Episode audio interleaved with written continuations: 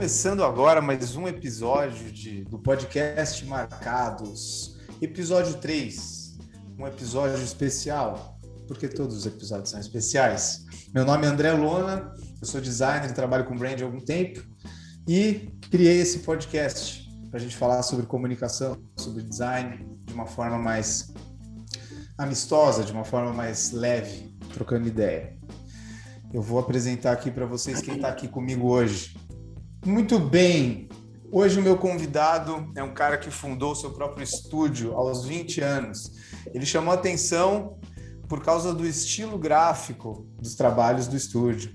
Já foi vinculado em diversas curadorias de design por causa desse estilo, inclusive na, no site Brutalist Websites, que é basicamente um, um site com curadoria de diversos sites com estilo brutalista.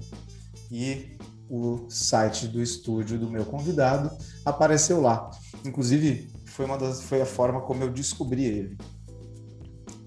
Vocês podem ver aí nas imagens o estilo gráfico que eu disse, que é muito característico e chama atenção.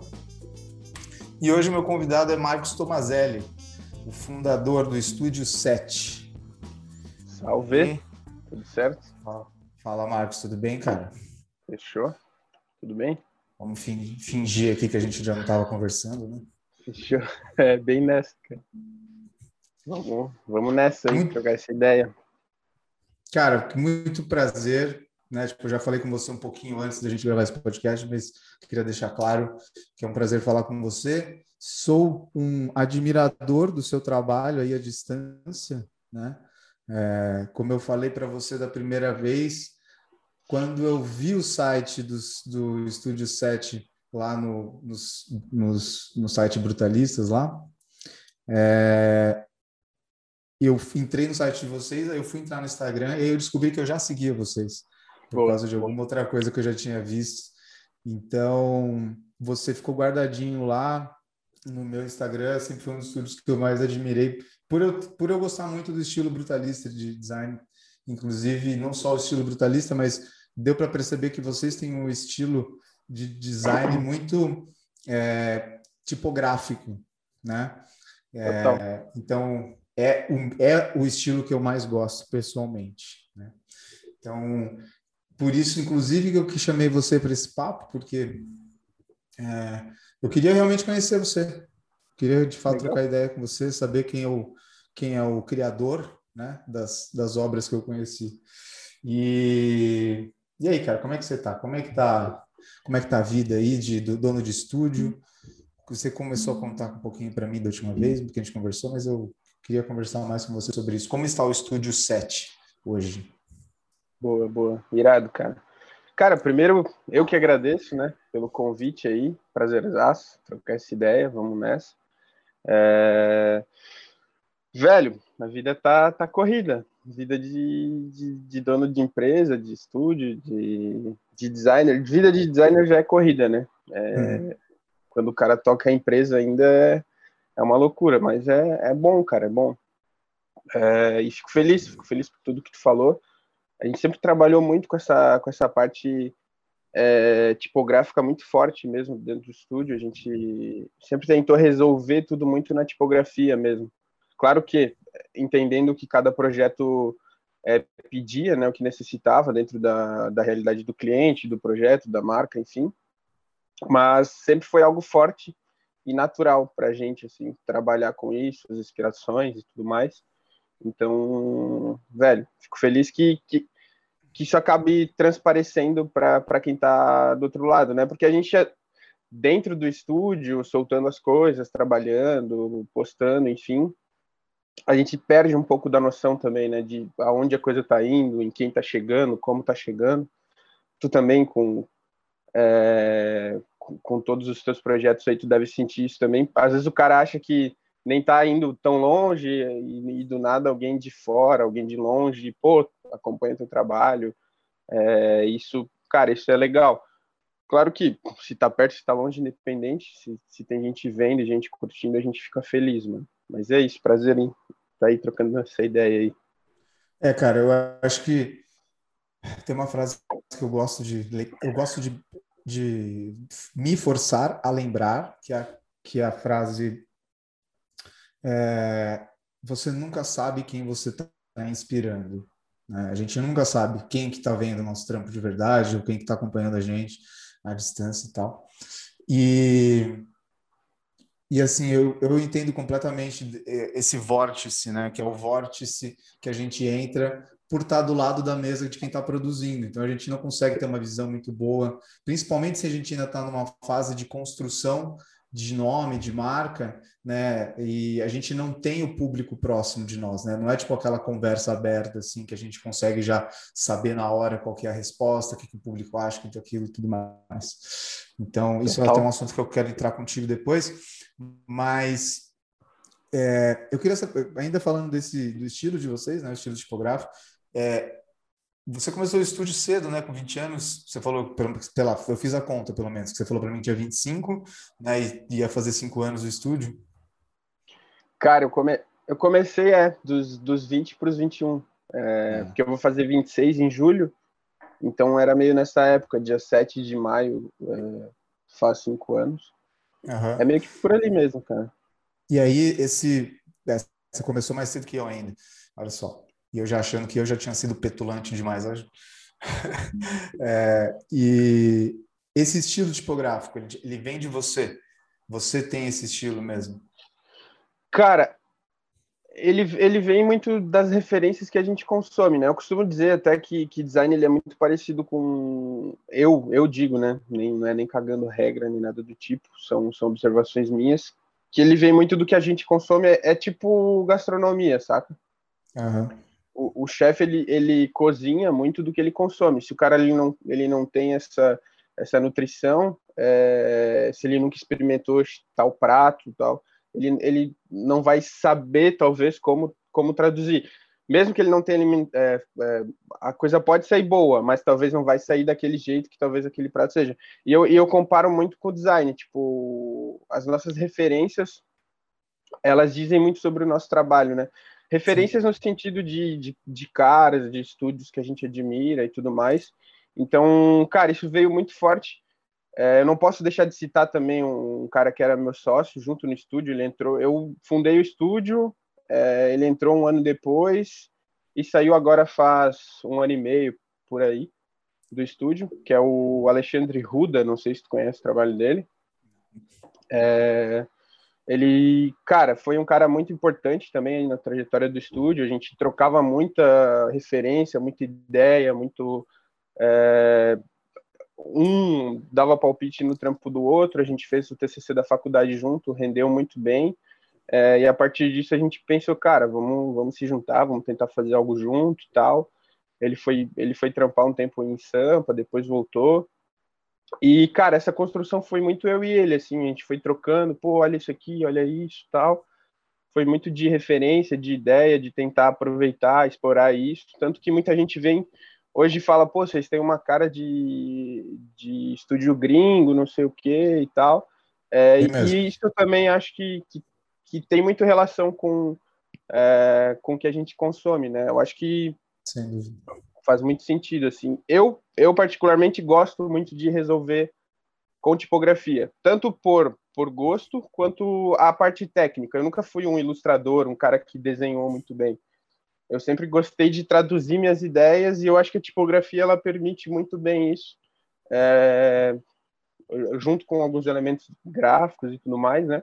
Mas a tipografia ajuda também nesse sentido. Eu acho que ela consegue traduzir muitas ideias, conceitos, é, tem esse lado brutalista também, que, que resolve muito com tipografia também, então é muito isso, cara. É, eu, eu acho que eu, eu concordo com tudo que você disse pessoalmente, assim, porque eu também sou exatamente como você. É, eu também, eu, eu, por mais que eu, eu desenhava, assim, eu desenho bem, assim, no papel, só que eu nunca fui o cara de, passar isso para o digital, ficar fazendo vetor, espessura de linha, ou então ir para pintura digital, ou qualquer outro tipo de ilustração. Eu não gosto de desenhar no computador, tipo, eu penso em formas vetoriais, eu penso em vetores, é eu penso em formas geométricas, eu penso em coisas mais, sabe, pensando até em layout, em diagramação. É, agora, o que eu estava te, eu tava te perguntando isso, porque assim, eu acho que pelo, pelo primeiro papo que a gente teve, eu sinto que a gente tem uma experiência é, muito próxima uma da outra, assim, sabe? É, eu também abri meu estúdio cedo, né?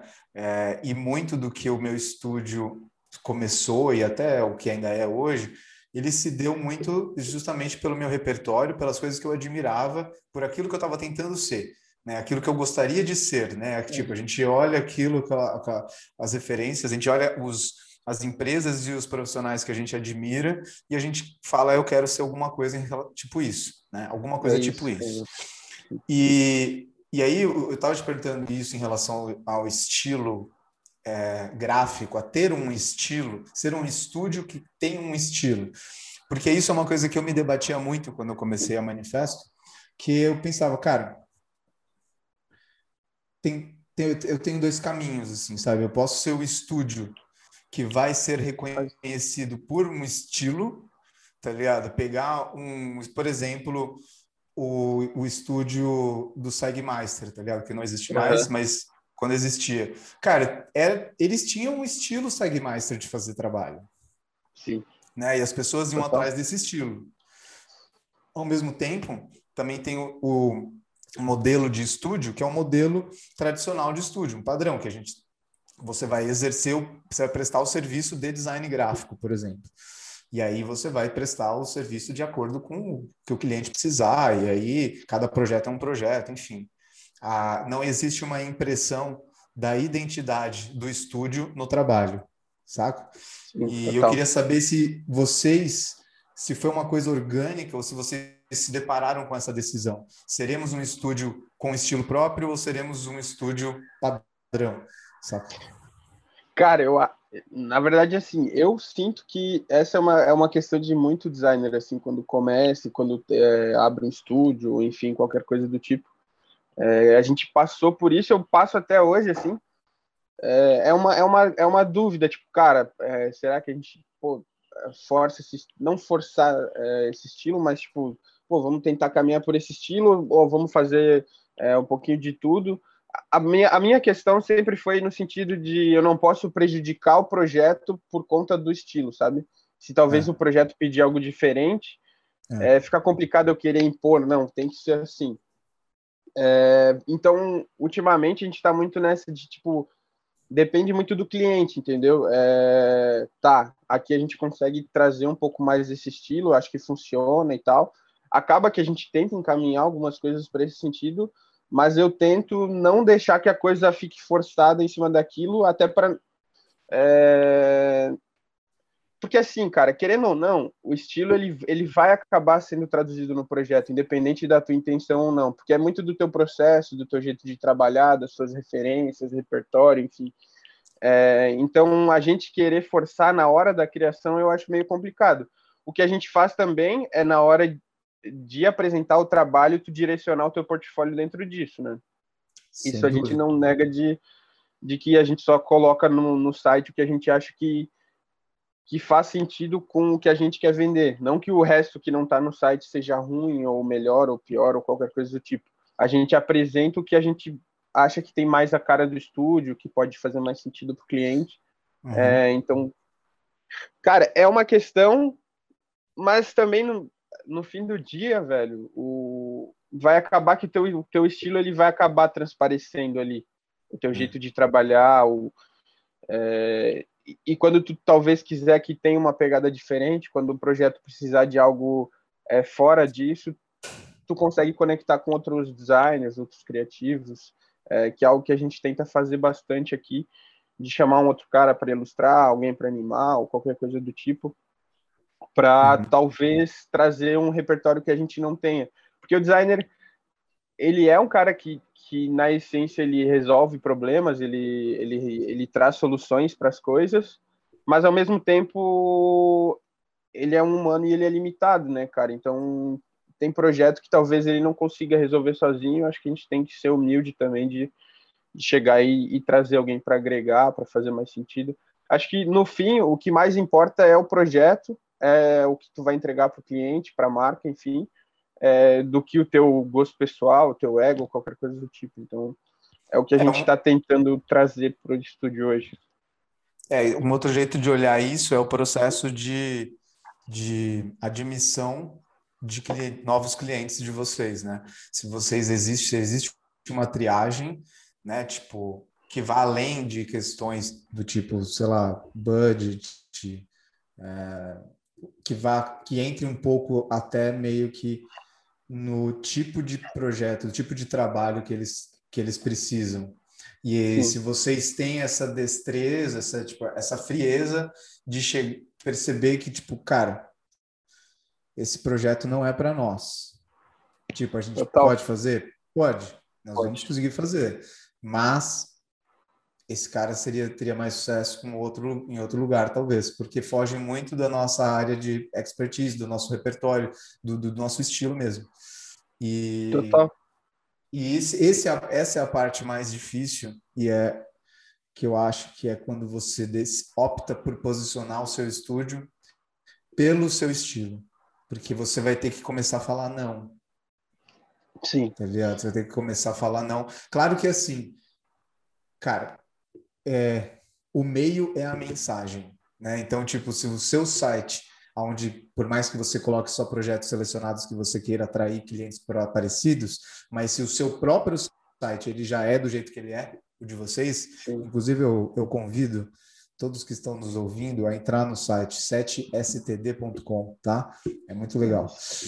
E... É, e entra logo que, cara, acho que daqui uns dois meses vai, vai sair ah, do ar esse entra outro. Então, aí, só avisando as pessoas que a gente está gravando isso aqui, hoje é dia 16 de abril e tem dois meses para vocês entrarem lá. É, então, assim, quando você entra no site, você percebe que tipo, o estilo do site já diz muito sobre a empresa, hum, antes até de eu entrar em qualquer projeto. É. Né? Então, tipo, a gente até começou a conversar isso antes, né? O, o jeito que vocês têm site ele pode, ele pode não, com certeza ele afasta muita gente. Tem, muita, tem, tem um cliente que entra ali e fala o que, que é isso? Deu erro. Deu erro aqui, né? Cara, total, total. É, cara. E, velho, a gente, uma época a gente achava, pô, será que isso é um problema? Será que isso. É, a gente chegou a, a, tirar do ar, eu vou contar essa história aí. É, uma vez um cliente, pô, pediu nas, é, tá pedindo nosso contato, né, achou a gente, me mandou, acho que foi um WhatsApp, alguma coisa assim, eu mandei o site para ele. É, daí deu um tempo, esse cara ele me ligou, ele falou, cara, eu acho que o site de vocês está com problema e tal, porque tá cheio de, de palavras perdidas aqui, um monte de coisa, eu não tô entendendo e tudo mais. É, daí, eu, daí eu falei, cara, peraí, mas o que que tem nesse... É, o que, que tem no site, assim, tem alguma mensagem de erro, alguma coisa? Ele falou, não, cara, tem um negócio aqui, biblioteca, não sei o quê. E dele foi falando os nomes dos projetos, saca? Daí eu, puta, mano, deu. Cara, na verdade, não. Na verdade, aí são os projetos do estúdio. Se tu clicar em algum desses nomes, vai abrir o projeto e tudo mais. Falou, ah, beleza, fechou. Cara, o cara nunca mais mandou mensagem, nunca mais ligou, nunca mais apareceu, nunca mais respondeu nada. Mas, na época, é, é, que assim, a gente começou o estúdio muito novo, né? O cara é muito novo. É, o designer em si, tem muito designer que é inseguro, e a gente também era, mano. Tipo, claro. cara, putz, a gente precisando pegar trampo e os caras. É, o cara não entendeu nosso site, pá, daí aquela semana ali a gente, não, vamos mudar esse site, cara, vamos mudar esse site, fazer algo diferente e tal. A galera entender, daí o site novo foi meio que um monte de imagens, assim, tipo, cada projeto, assim, imagem de cada projeto, o cara clicava, abria ali, tava bem, bem fácil de entender. Bem padrão, né? Clique aqui para ver projetos, isso. tipo... É, era tipo isso, cara, é bem cargo, assim, tipo um template Sei. do cargo, com uhum. vários é, módulos de cada projeto. Só que daí a gente começou a, eu abri, a gente abriu o site do estúdio, cara, não é isso, mano, não é nossa cara, não é a gente, não sei o que, e vai e volta. Até que a gente, cara, se o cara não entendeu o nosso site, talvez ele não entenda nosso trampo, tá ligado? O jeito que a gente uhum. trabalha, nossas referências, nossas ideias, o que a gente vai propor para ele, talvez não seja isso mesmo. E daí a gente assumiu esse risco de voltar com o site antigo, que na verdade é esse site que tá hoje ainda. De tipo, cara, é isso aí, mano se o cara não entender já de cara, é um filtro pra gente. Tipo, a gente não vai ter problema com esse cara depois de apresentar um trabalho é, diferente e ele acabar não curtindo. Porque é algo que a gente sempre trouxe também. O cliente vinha com, com um desafio, a gente até escutava ele, no sentido de a, a, nossa premissa sempre foi entender a necessidade do cliente, o que ele precisa, o que o negócio dele precisa, mas a necessidade, não o que ele queria, entendeu? Uhum. Então, na hora de propor a solução, geralmente não era o que o cara talvez tinha falado no sentido estético, porque tem, tem muito cliente que vem com referência, isso, aquilo, do que ele acha legal. Só que, cara, se tu se limitar dentro do que o cliente trouxe, o cliente ele é limitado também. Ele, ele não é um designer, ele não é um cara que entende da área, ele entende do negócio dele. Tu precisa conversar com ele sobre negócio, sobre o que tu pode trazer de resultado, sobre o que o negócio dele precisa. Mas quando tu vai para a área do design, da solução, ele não tem a solução, entendeu? Então, se uhum. tu seguir só o que ele te pedir, uhum. provavelmente o, o projeto pode ser que saia algo mais mediano, no sentido de de algo mais raso que o cliente pediu ali, tu foi mais uma ferramenta para chegar onde ele queria do que alguém que trouxe um questionamento, algo diferente, algo que talvez é, a marca precisasse, o negócio precisasse. Então, a gente sempre foi de tipo, cara, beleza, vamos ouvir o cliente até o, até o ponto do negócio, da necessidade, de tudo mais. Quanto à parte estética, a gente assu sempre assumiu o risco de tipo, não, vamos por esse caminho aqui, que não é o que ele pediu, não é o que ele falou, mas a gente acredita que é o melhor para o negócio dele. E sempre deu certo, cara. A gente nunca teve, é, pelo menos desses projetos que a gente fez desse, nesse esquema, muito dificilmente teve, acho que nem não teve um projeto que acabou sendo reprovado nesse sentido. Talvez um, um ajuste aqui, alguma coisa ali, é, mas o cliente sempre se surpreendeu. Chegava na apresentação, trazia todo o conceito, o sistema gráfico e tal, porque assim o cliente cara, eu, eu falo demais, né? Fico, eu emendo uma coisa na outra. Não, mas você e, tá no. É, ter uma troca aqui. Você tá no mas, lugar certo para falar bastante, velho. Boa, boa. Eu vou só terminar isso, daí a gente vai trocando. É... O cliente, ele, ele vê a coisa muito como um logo, cores, não sei o quê. Falando agora de construção de marca, identidade visual a gente enxerga como sistema, tu criar um sistema para isso, como isso vai funcionar. É, a função do designer não é criar o logo em si. Claro que criar o logo faz parte do processo, mas muito mais do que o logo é tem a questão do sistema gráfico, sistema visual, né? Então o cliente quando ele vê isso numa apresentação, cara, vocês pensaram isso desse jeito, tudo isso, eu achei que era só o logo e as coresinhas, a tipografia para usar aqui, não sei o quê. E quando tu vem com uma solução mais completa, algo que ele enxerga que, que pode funcionar de um jeito diferente, que é, que é mais do que ele pediu, ou do que ele achava que ia receber, porque a gente acabou ignorando o que ele pediu esteticamente, é, é legal, cara. Até é algo que a gente se surpreendia, porque a gente meio que, tipo, ah, cara, dane-se, vamos propor a nossa ideia, o que a gente acha que funciona, se o cara não curtir, a gente faz outro dentro do que ele pediu, não vai sair no portfólio, a gente faz ali, recebe e acabou. Mas vamos tentar, na primeira opção, trazer algo que a gente acredita. E sempre foi isso, trazer algo que a gente acredita. A gente sempre seguiu por isso aí. Saldo positivo?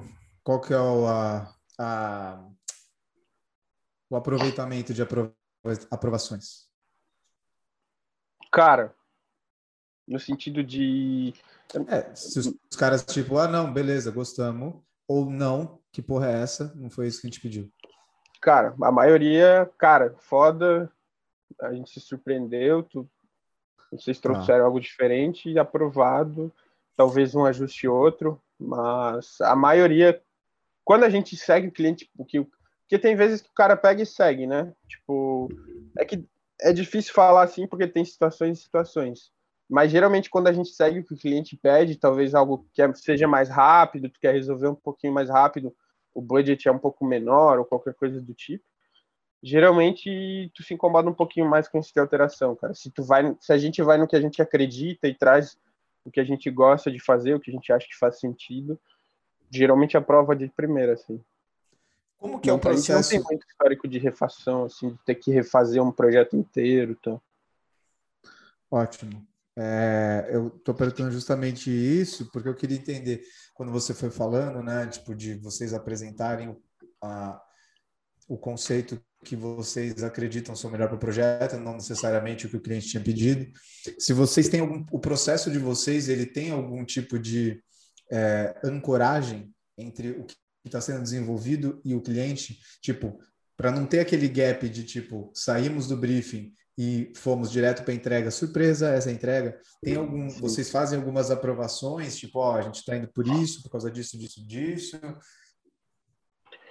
Cara nunca teve para falar real. A gente sempre trabalhou com qual que foi a ideia? A gente nunca trouxe o projeto completo a entrega final na apresentação mas a gente sempre teve a premissa de trazer é, a ideia, a ideia final, a ideia de sistema redondinha já para o cliente. A gente sempre teve isso, cara. A gente precisa pelo menos achar um caminho. Se a gente achou um caminho, a gente apresenta esse caminho, aprova com ele e finaliza o resto.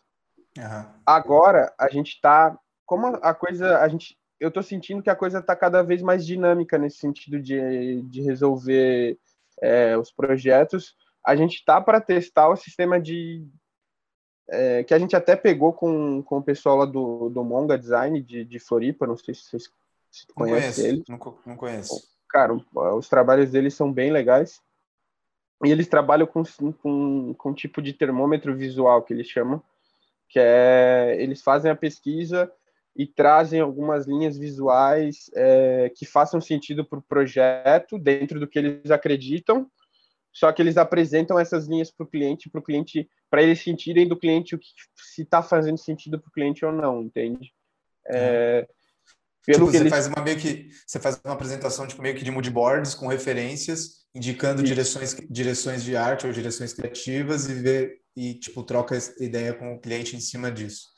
Exato, exato, ah, exatamente. Isso já é um tipo de ancoragem já. É. Já mas é algo que a gente nunca trabalhou, cara. A gente sempre veio. É... Cara, tem o briefing, que é, eu acredito que é o, a melhor forma de, de tu trazer algo, uma solução para o projeto é no sentido gráfico, né? No sentido hum. de quando tu começa a falar de estratégia, daí eu acho que tem que ter essa. Não tem como tu trabalhar sem ter essa troca com o cliente. Vocês é. fazem a parte de estratégia? Cara. Ou é só gráfico? Hoje eu não, eu não vendo essa estratégia, tipo, vamos trabalhar a estratégia e vamos vender essa estratégia. A gente Como serviço separado, assim. Exato, exato. A gente, a gente trabalha junto com o cliente no projeto, é isso, é, mas a gente não vende porque eu acredito que a gente precisa evoluir um pouco mais nesse sentido, mas é um caminho que a gente quer seguir. É, é um caminho que a gente quer quer transformar em, em um serviço separado, que a gente vai fornecer junto, mas a gente vai cobrar o devido valor por isso e tudo mais, e vai ter um processo mais definido. Acho que a gente está muito testando. É, funciona, não funciona. É o famoso é... ser pago para pensar. É meio. Exato. Tipo, é, é, mais um bordão isso daí do que verdade de fato, porque até parece que quem faz design gráfico não pensa, né? Mas, a, é. mas, é, mas eu, eu, eu falando de, da minha própria experiência, quando eu comecei a Manifesto, era realmente um estúdio de design gráfico, né? A gente fazia identidade visual. Eu já tinha o brand, já sabia do branding, já sabia que eu precisava implementar processos. Quando eu abri a Manifesto, eu já estava obsessivo por processos de desenvolvimento de identidade e de construção de marca. É, eu descobri o branding e tudo mais e comecei a estudar o brand junto com quando eu abri a manifesto. Mas, essencialmente, no começo que a gente fazia era, de fato, desenvolver identidade visual. O máximo que eu tentava fazer era desenvolver algum tipo de processo aonde já existia um, uma dinâmica né, entre eu e os clientes. Então, eu fazia processos é, de design thinking, né, para tentar definir público-alvo, definir atributos da marca e tudo mais. E só que isso era uma coisa que eu não cobrava separado, né? Tipo, era como se fizesse parte do projeto do, do serviço de identidade visual. O, o, cara acaba colocando no meio, né? Tipo, é, para testar é. também se a coisa funciona, porque quando tu tenta, quando tu vai vender isso como um serviço, é. eu vejo que a coisa já tem que estar um pouquinho mais redonda. Mas fala aí. Sem dúvida, sem dúvida. Não, é, sem dúvida. E aí foi por isso que, tipo, eu me postei a estudar pra caralho, fazer cursos, tipo, fiz cursos no Brasil, conheci lá o Cris Du, tive um tempo de mentoria com ele, e foi, na verdade, o, o, o grande divisor de águas foi realmente o Cris Du na minha vida. É, mas eu, o ponto aqui que eu estou querendo chegar é que você, né, você já percebeu, porque o que, o que me fez ir em busca de processo da estratégia foi eu não querer refação, foi eu não Sim. querer ter que discutir com o cliente porque ele não gosta do vermelho. Tipo, não quero saber se você não gosta do vermelho, tipo, a marca não é para você, é para o seu cliente. Né? Então, assim, essa, essas discussões subjetivas me incomodavam, além do que eu não queria ser um mero fornecedor. Eu não queria, tipo, ficar que nem na agência que eu tinha trabalhado, de tipo, tem lá o cliente, né, que tem a conta, e ele liga na segunda-feira e fala que ele vai precisar de tantas banners, tantas peças, tantas coisas gráficas tal para a semana. Eu Sim. não sou uma planificadora de design, tá ligado? Eu gostaria, eu, tipo, eu queria tipo fazer projetos pontuais, desenvolver a identidade e sair fora. Eu não queria ficar prestando serviço recorrente mensal para ficar fazendo postagem, não queria isso. Saca? Tipo, eu queria criar mesmo o conceito e entregar na mão do cliente para ele seguir, seguir aquilo. E, e aí, por isso que é, a parte estratégica se tornou tão necessária, porque eu sentia que, assim, cara, você pode criar o melhor sistema gráfico do mundo, tá ligado? Se a, se a pessoa para quem você entregar esse sistema gráfico não entender do que você está falando, ela não vai conseguir. Ela vai olhar para a cor.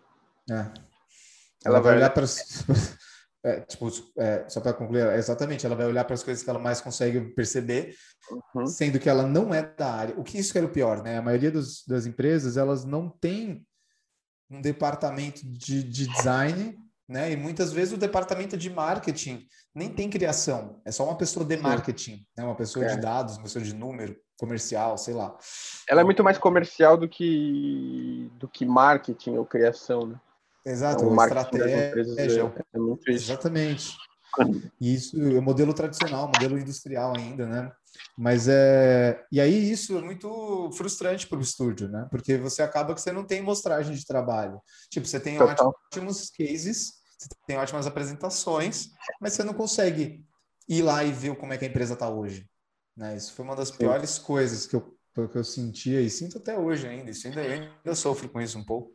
Mas isso se tornou uma. Tipo, essa parte que eu queria resolver, eu vi que a solução era a estratégia. Porque hoje a gente Sim. entrega um relatório de estratégia que, tipo, de fato, não tem cor ali. Inclusive, o relatório Sim. de estratégia não vai nem na identidade da, da marca vai na identidade da, da, do estúdio, na identidade da manifesto, sabe? Tipo, uma coisa padrão ali, tipo, mano, sem nada demais, é tipo um relatório. Entende? Forte, forte. E, mas enfim, e aí você tem essa vontade de desenvolver a parte de estratégia no estúdio de vocês? Como é que vocês veem isso? Cara, a gente vê como o futuro do estúdio é, é muito para esse lado, sabe? Porque é uma dor nossa isso de Primeiro, tem dois pontos ali que tu falou, né? Primeiro tem a parte de estratégia.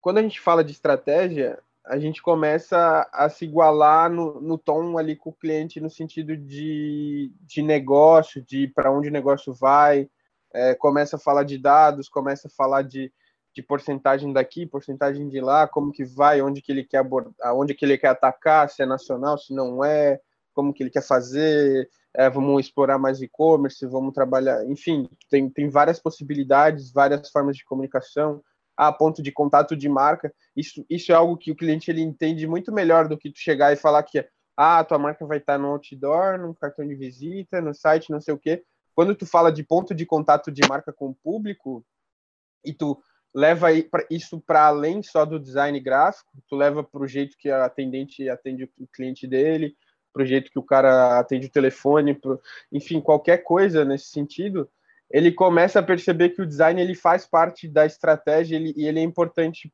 para o negócio é, no sentido de agradar o cliente dele e não de ser algo só bonitinho para mostrar a empresa dele, a marca dele.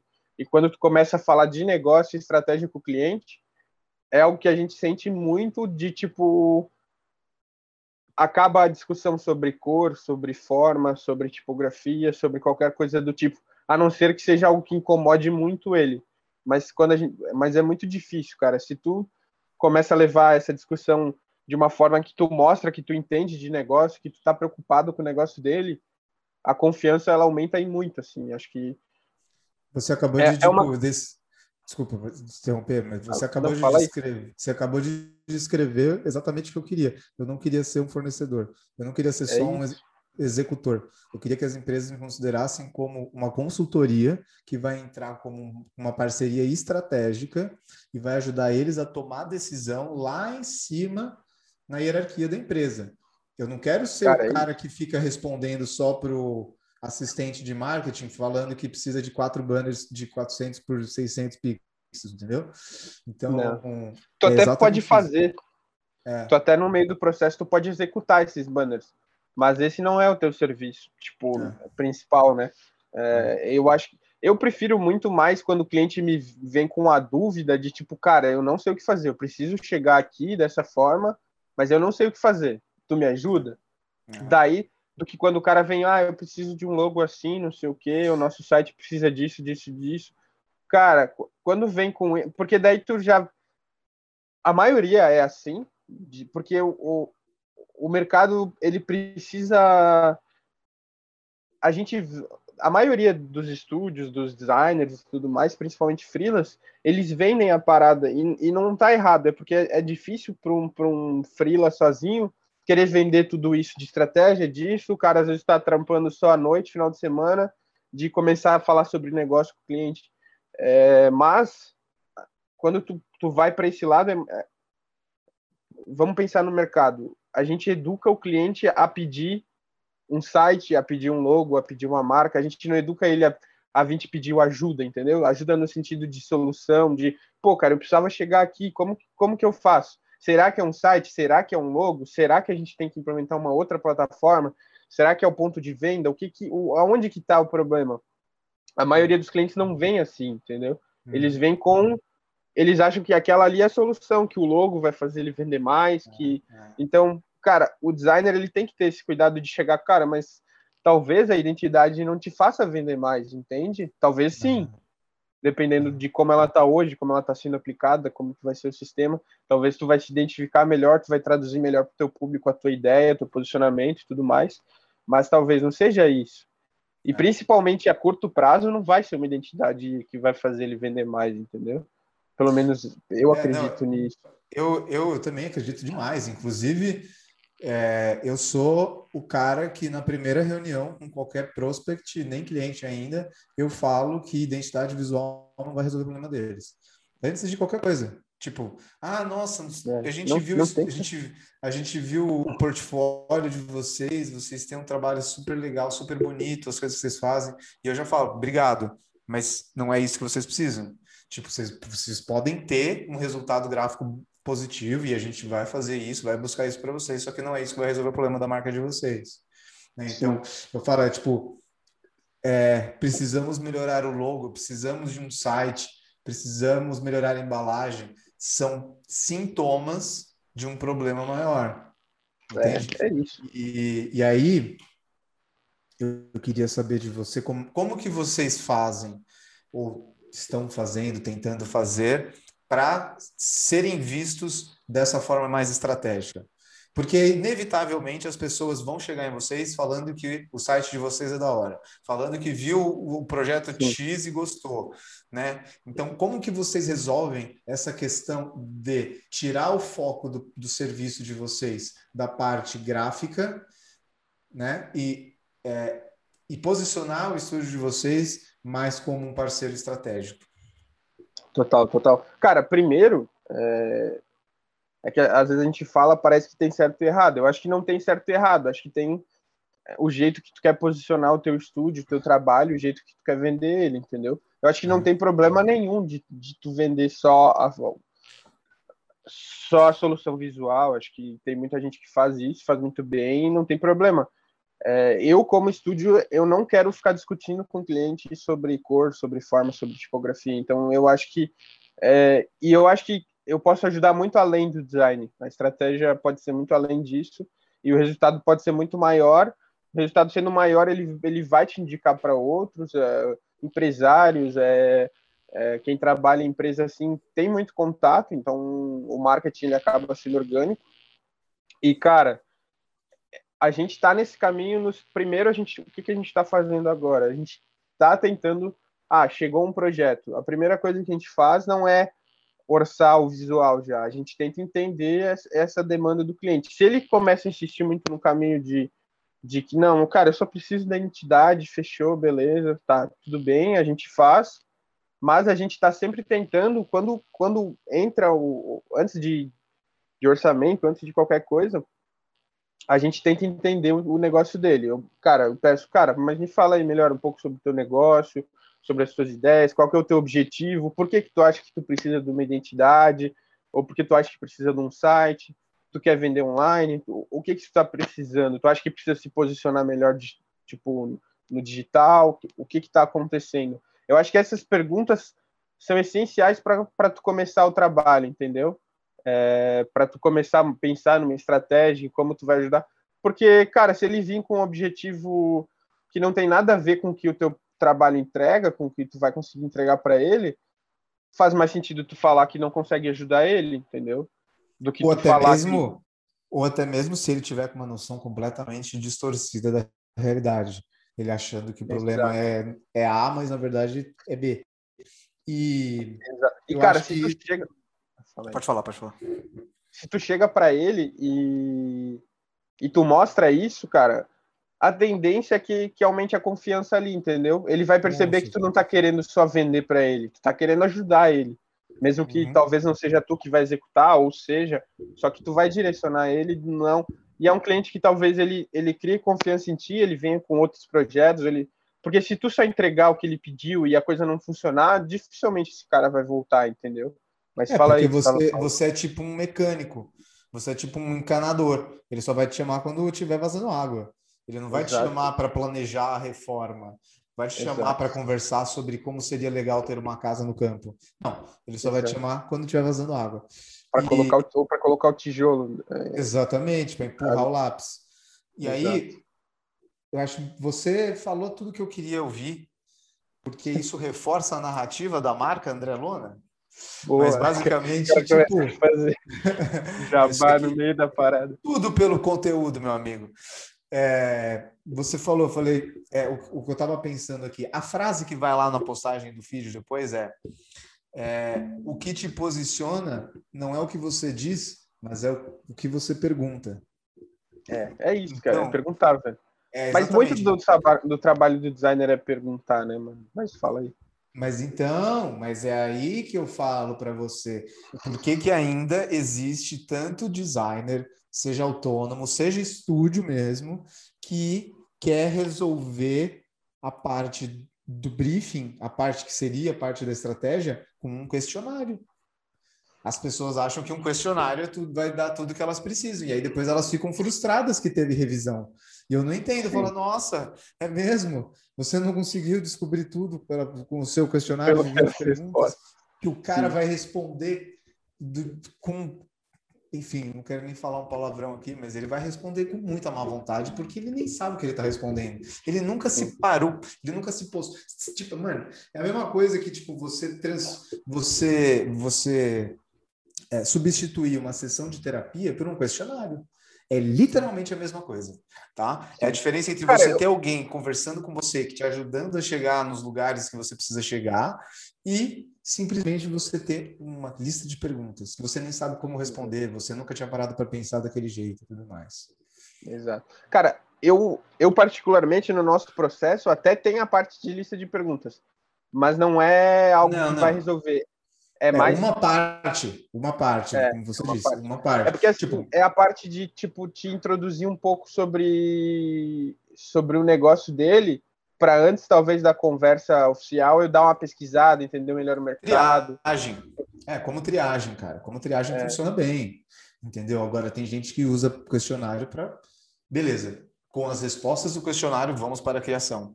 Tipo, não, não, gente, não faça isso. E aí, isso, o que, o que acontece? Isso sim te posiciona como um garçom. É tipo, é, você é um garçom, você está ali para anotar, anotar pedidos. Ah, eu quero isso, eu quero aquilo, e é aí que você depois cai em refação de trabalho e você cai em, em discussões subjetivas sobre a paleta de cor, sobre a letra, sobre se o logo tá pequeno ou grande. Você já teve uma discussão dessa no cliente, cara? Falando simplesmente para você, ah, então eu, eu quero meu logo maior.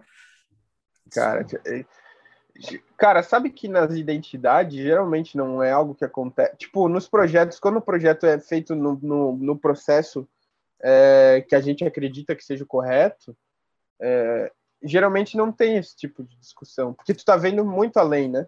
É Mas quando o cara te pede uma peça X, não sei o quê. Ah. Mas, cara, quando começa nessa parada muito de aumenta aqui, muda ali, não sei o quê.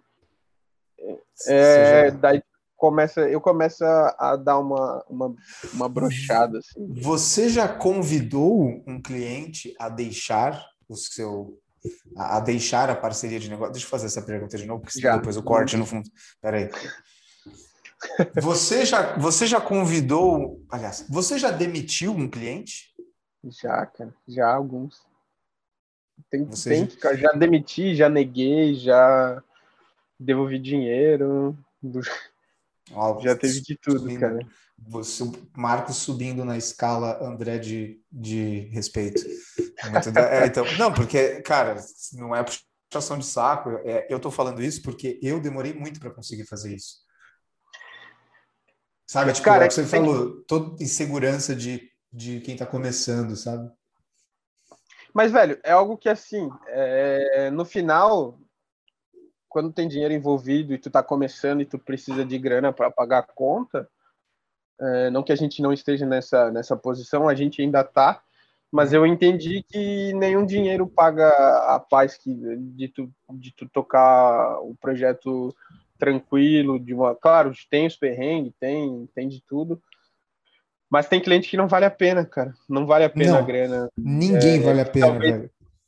É, que, que, talvez se tu estudar um tempo, ficar talvez uma semana, duas parados trabalhando em algo teu ou tentando prospectar alguém que faça mais sentido, é, talvez vai te ajudar muito. Claro que tem situações, situações, tem realidades, cada um tem a sua realidade. Às vezes o cara precisa, a gente já passou por isso, é, de ter que pegar algumas coisas e, cara, vamos fazer, resolve, tá? Engole um sapo aí para para conseguir pagar o aluguel desse mês e tal. Acho, acho que no começo tem muito disso, ainda mais porque, cara, comecei novo é, e a gente começa sem grana, velho. Eu, eu peguei empréstimo para comprar o computador e, e, daí tu tem que pagar o aluguel, o empréstimo, não sei o que, várias coisas, né? Então, e, ah. e não tinha a noção de, cara, eu preciso ter um caixa, eu preciso ter não sei o que, preciso...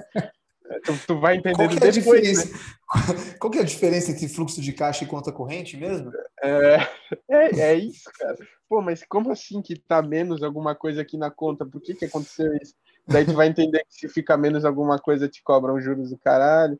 Daí assim vai, né, cara? A, é, a gente passou por várias questões e, velho, eu acho que, que que é uma. Cara, tu se sente bem depois, velho. Tu, tu demitir um cliente que, que tava te fazendo mal, sabe? Muito Parece bem. que sai o negócio assim, é, é, que é tipo. Nossa.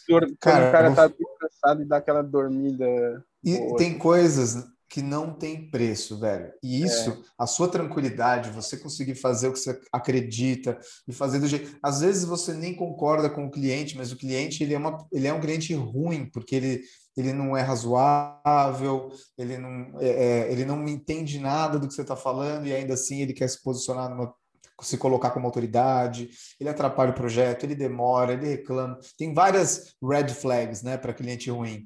E não Sim. tem nada no mundo que pague você ficar tranquilo, tá ligado? Você fazer as coisas que você se presta a fazer. Porque não é porque a gente é empresário, não é porque a gente precisa pagar a conta, que a gente precisa perder a dignidade ou se submeter a coisas que não fazem sentido, só porque alguém quer, alguém acha que tem que ser assim, né? Então, cara, eu, eu tipo, nossa senhora, eu, eu eu já passei por vários momentos desses e não é não é uma coisa que ah isso aconteceu no começo não isso aconteceu no passado. Cara tá aconteceu tipo é então já então assim isso é uma coisa cara que inclusive, é, quando logo que eu comecei o, a, a, me relacionar lá com o Cris Du, foi uma das primeiras coisas que ele me falou. Ele falou: você vai ter muito mais sucesso falando não do que conseguindo fechar clientes. E eu não conseguia fazer, eu não fazia ideia do que ele estava falando nessa época. Eu estava desesperado, falando: cala a boca, eu quero jobs, eu quero, eu quero, eu quero trampar, mano, eu quero portfólio, quero ser foda tá ligado? E beleza, faz parte também, né? Você tem que realmente correr atrás e no começo você tem que fazer umas passar perrengue, no começo você tem que pegar projeto ruim, você tem que ser passado para trás, tem, porque senão você não aprende, você não, você não, você nunca vai pegar por livre e espontânea vontade um contrato e redigir um contrato e ficar lendo cláusulas e pensando se está certo, se não está. Você nunca vai fazer isso por livre e espontânea vontade. Aliás, você pode até fazer, mas na maioria das vezes a gente não faz, a gente precisa se fuder primeiro antes de pensar nisso. É, é inadimplência tá aí, né, cara? Tem muita isso, tem taxa de inadimplência. Não, cara, o quê? Agora não, eu ia, te fazer, eu ia te fazer essa pergunta agora. Eu quero saber de você se você já foi passado para trás. Já, já aconteceu de cliente sair fora? Não pagar? Já, já, já. De tu entregar e não pagar, de, de tudo. Amigo, velho. Amigo. Tu acha que é amigo, né? Os piores, esses são os piores. Esses são os que tem, acham que tem mais intimidade. Já fez mais barato pro cara, já é. fez mais barato pro cara, tu já fez, mas mesmo é. assim. Mas enfim, cara, eu acho que faz parte. A gente não tem mais isso porque agora, cara, é contrato, boleto, tudo certo. Não tem mais é. vergonha de cobrar, que é uma parada que antes tinha muita vergonha de cobrar. Eu, cara, eu mandava e-mail como se a gente tivesse um financeiro, velho. Eu tinha um e-mail lá financeiro. Lógico. Eu colocava o nome da minha namorada como a financeira. Secretária. É, ela cobrando, mas por e-mail tu não cobra, mano. Tem que ligar pro cara. É lógico, irmão. Certo eu vou te falar uma, vou te falar um negócio, mas tá? Eu ainda tenho muito, tem gente que tá devendo ainda, mas cara, esses ali já foram, já já dei como É, já vou te deixar a dica aí que contrato não é não é, não significa que nada vai acontecer, tá? Sim. Eu já fui, ah, aliás, o maior rombo que eu, que a Manifesto já levou, o maior tombo que a gente já levou, foi de um projeto que tinha contrato minucioso, velho. E literalmente deixaram a gente com o nosso pinto nas mãos. Tá ligado? Ah, Depois... E não deu boa, não conseguiu entrar com nada para cobrar. Cara, a gente precisaria entrar num processo judicial contra os caras e a gente estava quebrado porque a gente ficou eles ficaram enrolando a gente mais de seis meses sem pagar. Ah. Então a gente estava já seis meses trabalhando de graça, tá? Antes dos ah, mas sumirem. Não tinha entrada, parcela 1, parcela 2? Teve, teve, teve, teve uma pequena mas... entrada, teve uma entrada, não foi pequena, na verdade, mas mesmo assim o projeto era muito robusto. O projeto era muito robusto, tinha muita coisa. Um projeto muito grande, era muita grana, velho. Tinham vários profissionais envolvidos. Mano, é foda, ó, é foda. vocês que estão aí, vocês sabem quem é vocês, tá? Aquele né, mandando, mandando indireto pra galera. Não, tá direto. bem direto, bem direto isso aqui. Mano, mas, cara, isso é uma coisa. Oh, desculpa te interromper, mano, mas eu não estou me aguentando, eu preciso mijar. Matheus, desculpa aí, lá, tá? Eu vou mijar rapidão, se você quiser também no banheiro, fica à vontade. Vou pegar uma água então lá, mano, café então também. Então pega lá, pega lá, já volto. Valeu. Fica.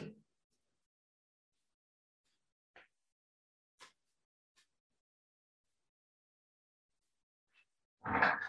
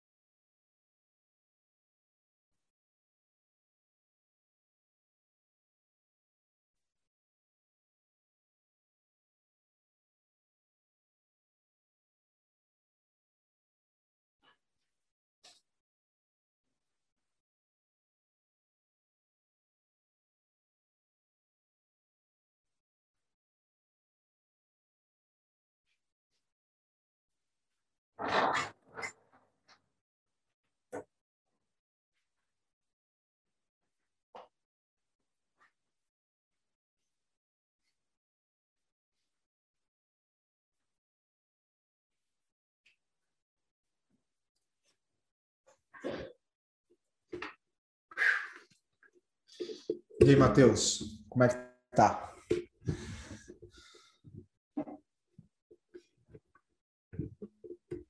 Opa. É, voltamos. Matheus, você tá vivo, cara? Você tá aí? Também foi. Oh, tá vivo. Oh, oh, é. oh, Tudo certo aí? Como, quanto tempo temos aí? Nossa, sério, por Deus? Você jura? Mano, para mim foi 20 minutos. É, foi rapidinho, né, cara? Pô, tem um monte de coisa para falar ainda. Porra, então vou. A, a, valei. Mano, vai, fala o que você quiser, se você vai perguntar, fica à vontade. Cara, o. Até inclusive. Tá, já, já tá rodando aí o bagulho, né? Fechou. Até inclusive, é, essa questão de, de cliente ruim, cliente bom, cliente tóxico, cliente qualquer coisa é, nesse sentido, aquele, aquela questão de, de tu ter aquele, aquela conversa, entender o negócio dele, entender, trocar uma ideia, falar com ele, conversar e tudo mais, cara, isso ali já é um filtro gigante, assim. Se o cara não, não, não quer tirar uma hora, duas, uma hora e meia para trocar uma ideia contigo sobre o que ele precisa, sobre o objetivo, sobre, sobre isso tudo, talvez ele ele não vai ter paciência também com o processo do trabalho, com o jeito que tu trabalha, com na hora de apresentar, na hora de entregar, na hora de tudo, entendeu? Ele, se ele não tem se ele não tem uma preocupação com o projeto de tirar uma hora antes da coisa começar, qual que vai ser a preocupação dele depois, sabe? Será que ele não vai só olhar para o visual final e, e, dar o espetáculo dele? É. É, Cara, algo que eu vou te falar que isso aconteceu com a gente ano passado é, a gente foi meio que é sempre, sempre, isso sempre acontece quando você fecha um projeto porque você acha que você precisa fechar. Tipo, tudo bem, às vezes você precisa de verdade, mas quando você se coloca nessa, nessa situação onde você não tem escolha, sabe? E aí você, o que acontece? Você faz vista grossa para sinais que, se não fosse nessa situação, você seriam sinais claros de que não é uma boa ideia. E isso que você falou é, é genuíno, porque isso aconteceu com a gente ano passado e, tipo, o cliente foi disfarçado. Eles se submeteram a, a processos de diagnóstico com a gente, tá ligado? Embora eles tinham, tivessem dito que eles não precisavam de estratégia, eles já tinham todas as respostas. Tipo, eu falei, eu dei a volta, eu falei, tudo bem, tá, vocês não precisam de estratégia. Então, eu não cobrei estratégia deles, mas para fazer a entrega do que eles queriam, eu falei que eles precisariam passar com a gente duas reuniões de três horas, pelo menos, responder algumas perguntas, ter uma, um papo e depois a gente formalizar um briefing extenso, né, com algumas definições. E a gente fez tudo isso. E eles se submeteram na reunião. Eles ficaram lá o tempo inteiro. Não sabiam, não tinham ideia do que eles estavam respondendo, não tinham ideia do que eles estavam fazendo, por que eles estavam fazendo, não importava, não importava o que eu dissesse, não importasse o case, o exemplo que eu trouxesse. Mesmo assim, por eu, eu achar que eles estavam bem, bem intencionados, eles estavam se submetendo a fazer tudo isso, é, eu achei que eles fossem ser razoáveis, eles fossem pegar no tranco, eles fossem entender. Não aconteceu, foi horrível, foi horrível. A gente foi um projeto que a gente fechou, a gente tipo não concluiu tudo o que precisava. É, tipo, não deu para dizer que a gente abandonou, porque a gente tinha feito já mais de 50% do projeto, mas chegamos, teve discussões calorosas entre eu e o dono da outra empresa, e tivemos, terminamos o projeto encerrando com. os advogados encerraram o projeto. A gente nem, nem falou mais um com o outro, tá ligado? E. Mas, enfim, foi foi isso, sabe? Tipo, a gente fez essa vista grossa para muitas coisas das quais a gente já sabia que a gente não podia ter deixado passar. E, cara, às vezes não, mas às vezes tu, tu sente, né? Sei lá, eu tenho uma parada, tu, tu tem o feeling, é alguma coisa. Do, é que tu também, no começo, tu não sente tanto. No começo, tu tá tão empolgado de fechar trampo, cara, que tu não é. nem olha, velho. Não, beleza, é. vamos, vamos, faz, faz, faz. Que é natural também. Mas com o tempo, tu começa a sentir, cara, esse cara aí tá, tá meio é, estranho. É, o radarzinho, o, o sensor aranha já tá mais é. apurado, né? Exato. O sensor é aranha tá apurado. Mas, mano, eu vou te falar que tem algumas coisas que podem fazer a gente ignorar o nosso sensor aranha. Sim. Sabe? Tipo, no caso desse cliente, teve essa questão de eles parecerem estar prestativos no começo. E principalmente o que eu, hoje eu consigo perceber é porque tinha sido indicação. Então, tipo, uma pessoa que já tinha trabalhado com a gente, tinha sido um trabalho legal, essa pessoa indicou eles. Então, quando é indicação a gente recebe, sei lá, meio que você se sente mais na obrigação de atender, sabe? Ainda mais que é um cliente legal, né? É, só que não é verdade. Não, não, não façam isso. Não, não negligenciem os suas, a sua intuição ou os seus processos de admissão de cliente por qualquer que seja o motivo. E esses, essas questões de ah, é indicação é de um amigo próximo, são esses os casos que dá mais cagada. Total, total.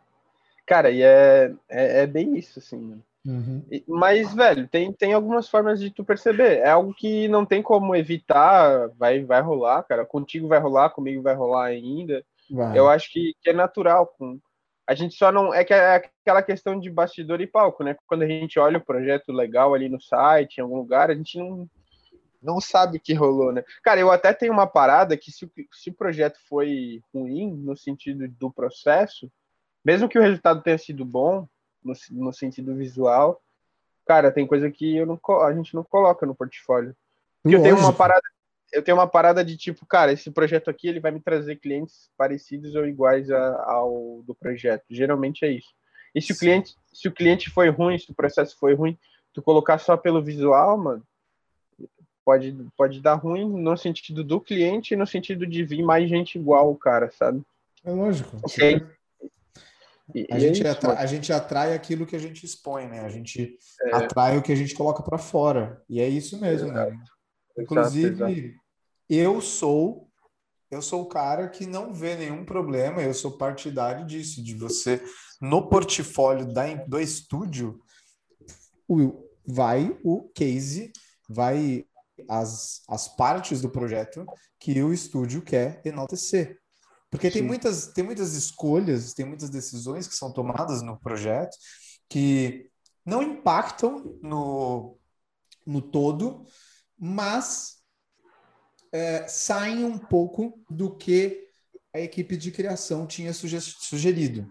Total, é, total. E normalmente essas coisas que saem um pouco, elas saem muito mais por opiniões subjetivas e pessoais de quem está envolvido, do que porque a estratégia e o processo de criação indicou que era tinha que ser desse jeito. Não, tá Então, eu acho que sim, essa justamente por isso que você disse, eu acho que você editar a forma que você apresenta os projetos que você fez é muito válido, porque é isso, a gente atrai aquilo que a gente põe para fora. Total, total. Cara, dentro disso é até legal, tem um outro ponto que eu não fechei antes, que eu, que eu tava falando dos dois pontos de sobre o que tu pediu lá, se a gente estava querendo ir para esse caminho de estratégia e tudo mais, por quê, o que, que a gente estava fazendo e tudo mais, né? É, eu vou fechar esse, esse parênteses aí. Dentro disso, uma, uma coisa que acaba atrapalhando também é depois, o pós-projeto. É, uma coisa que a gente está trabalhando agora para tentar ajudar nisso é trazendo. É algo que a gente está em teste ainda, a gente está tentando implementar, mas que eu enxergo com, com bons olhos e eu acredito que vai funcionar. Que é depois do projeto a gente fazer um treinamento com alguma pessoa da empresa, é, hum. entregar um, um caminho, um plane... é algo que a gente não faz, a maioria dos estúdios e, e freelancers não fazem, no sentido de é, tu acompanhar um pouquinho, assessorar o cliente na implementação da parada, sabe? Que é algo que a gente está colocando agora. A venda só acontece quando o projeto, a solução estiver sendo implementado, ou pelo menos tiver um início de implementação dentro da, da empresa, no sentido é, de começar a caminhar para alcançar aquele objetivo porque o projeto ele, ele só acontece quando ele está sendo usado, quando ele está sendo aplicado. Se ele não for aplicado do jeito que ele foi pensado, ele não vai funcionar como, como tu pensou. É uma ideia. Ah. Exato, é uma ideia. E, e aí, que, aí tu já começa a, a entender melhor também é, essa questão, porque quando tu volta ali para o site, por isso que eu, eu, eu fui para esse caminho para voltar para a partir do site. Como tu vai colocar no site é, coisas que não foram implementadas? Até a gente tem no nosso projeto algumas coisas que não foram implementadas do jeito que está no site, é, não por culpa nossa. Eu acho que foi por culpa nossa porque a gente não trabalhava dessa forma que a gente está tentando implementar. Mas, cara, era o que a gente vendia para o cliente. Ó, a gente entrega até aqui, tu usa isso aqui e aplica dessa forma a gente não tinha essa parte de assessoria. Então, eu muita acho... coisa não. É. Pode falar. Não, mano, eu acho legal esse caminho que você levou, porque isso já foi era uma discussão muito recorrente assim no estúdio, né, no, manifesto, que era essa questão: até que ponto o sucesso do cliente, aliás, até que ponto o sucesso do estúdio está relacionado, está atrelado ao sucesso do cliente? Porque é, é uma é, é, meu amigo, da porta para da porta para fora, a responsabilidade não é de não é nossa, não é de vocês, porque vocês não estão lá. Vocês não estão trabalhando. Ah, mas é uma é, é se vocês querem que eles consigam manipular o sistema e tudo que vocês desenvolveram, vocês devem ter uma é, dedicar uma parte da entrega para a educação. Beleza. É isso. É, é, basicamente isso, cara. Concordo. Mas eu vou te falar uma coisa de experiência própria, cara. Nem sempre isso. Ah, não vai quebrar minhas expectativas aí, cara. Que eu tô bem. É. Primeiro, aí, você né? já, já vou trazer aqui a frase do Elon Musk, quando ele foi lá no, no Joe Rogan, que é, ele falava que felicidade é realidade menos expectativa. Então, meu amigo, esquece expectativa, principalmente sendo um empresário.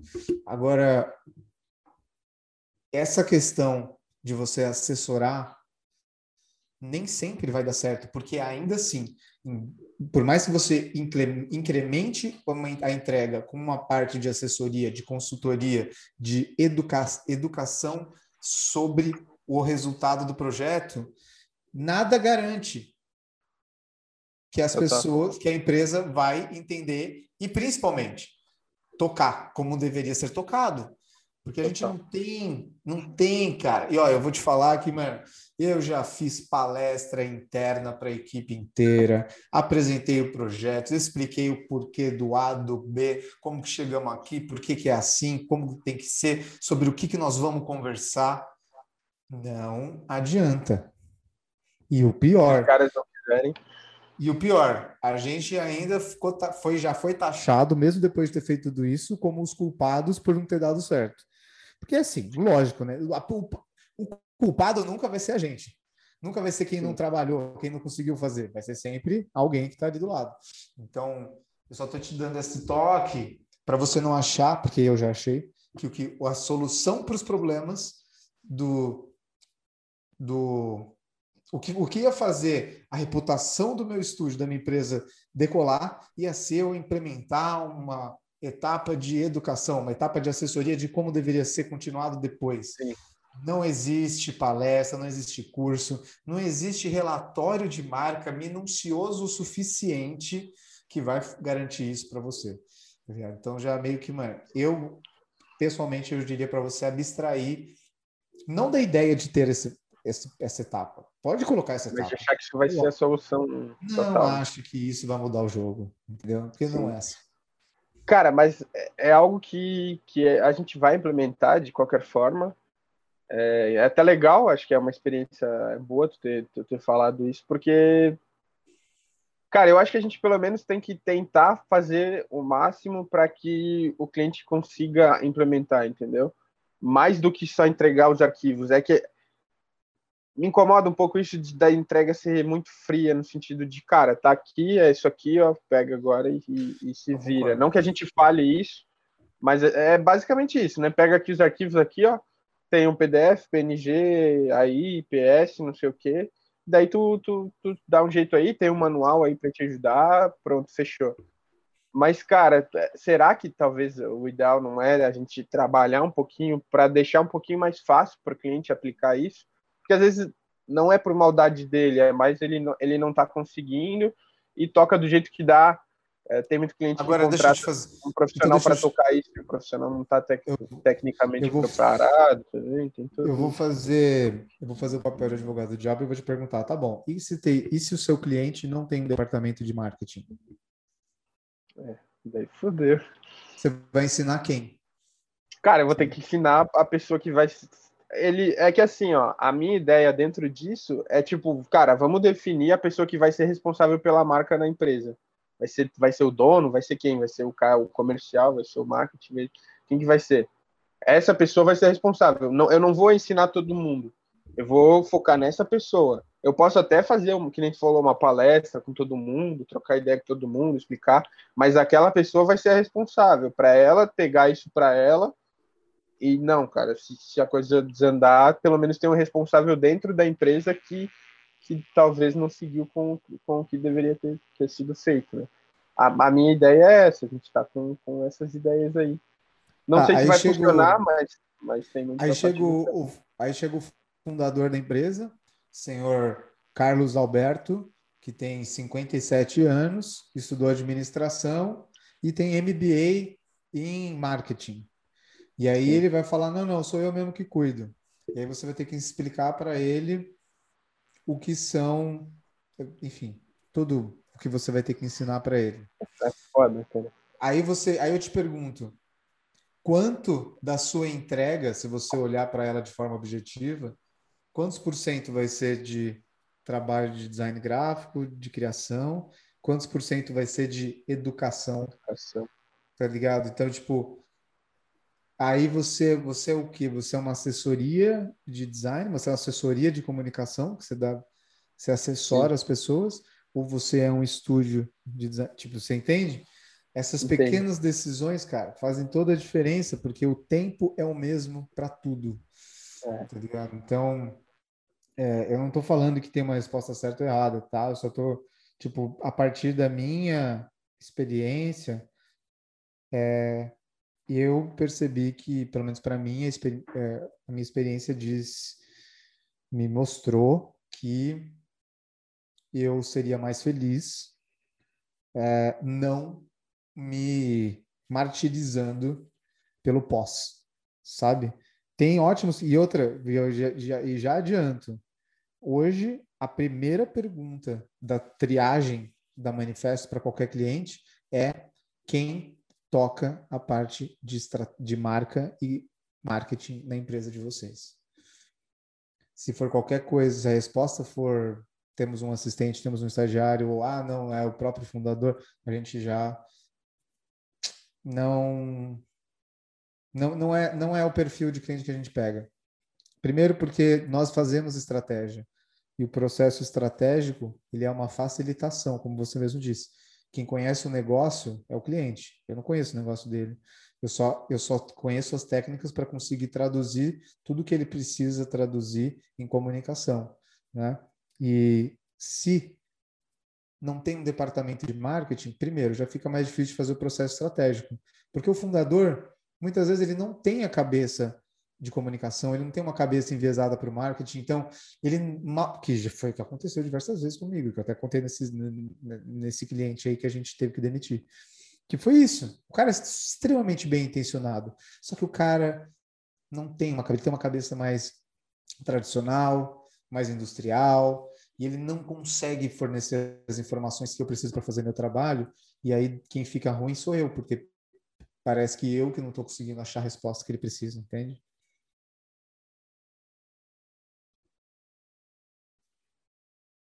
Peraí, eu não estou te ouvindo.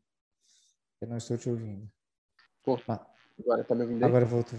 É, tô. Eu tinha tirado o Mas agora a gente entra numa, numa área legal que tu entrou aí, que é o perfil do cliente. Tipo, um dos filtros de vocês é esse do setor de marketing ou não, de quem cuida da marca e tudo mais. A gente tem um pouco disso, mas não é tão, tão rígido assim, até pelo tamanho, talvez, dos clientes que a gente pegue mas a gente tem uma questão de direcionar um pouco a energia mais para os clientes de que tem essa cabeça um pouquinho mais como que eu posso jovem não é a palavra porque às vezes o cara é, é velho mas ele já tem uma ideia Sim. mas de crescimento da empresa. Pode ser que a empresa hoje ela seja pequena, mas a ideia dele não é ficar no bairro ou ficar. Não, a ideia e também dele... existe e também existe uma questão de repertório. O cara tem um repertório mais próximo do que de como se faz comunicação é. hoje. Ele já entende, já, já, fala a linguagem do digital. Ele já sabe o que, que é marca, né? É ele, ele, já não ele já não tem, ele já sabe ou pelo menos ele já tem uma ideia de que marca não é logo, assim, aquela coisa, é. né?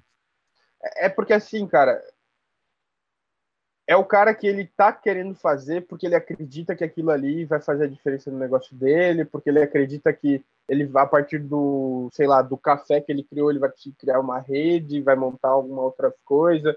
Ele, ele não tá pensando em ser daquele, da, daquele tamanho para sempre ou manter aquela estrutura daquele jeito. Ele está pensando em crescimento, em inovação, em fazer diferente. Eu acho que essas são algumas características do que a gente busca no, no, no nosso cliente é, ideal, podemos dizer assim. Sim, sim, é, sim. Ele não está procurando a gente porque alguém falou para ele que ele precisa de uma identidade para não sei o que.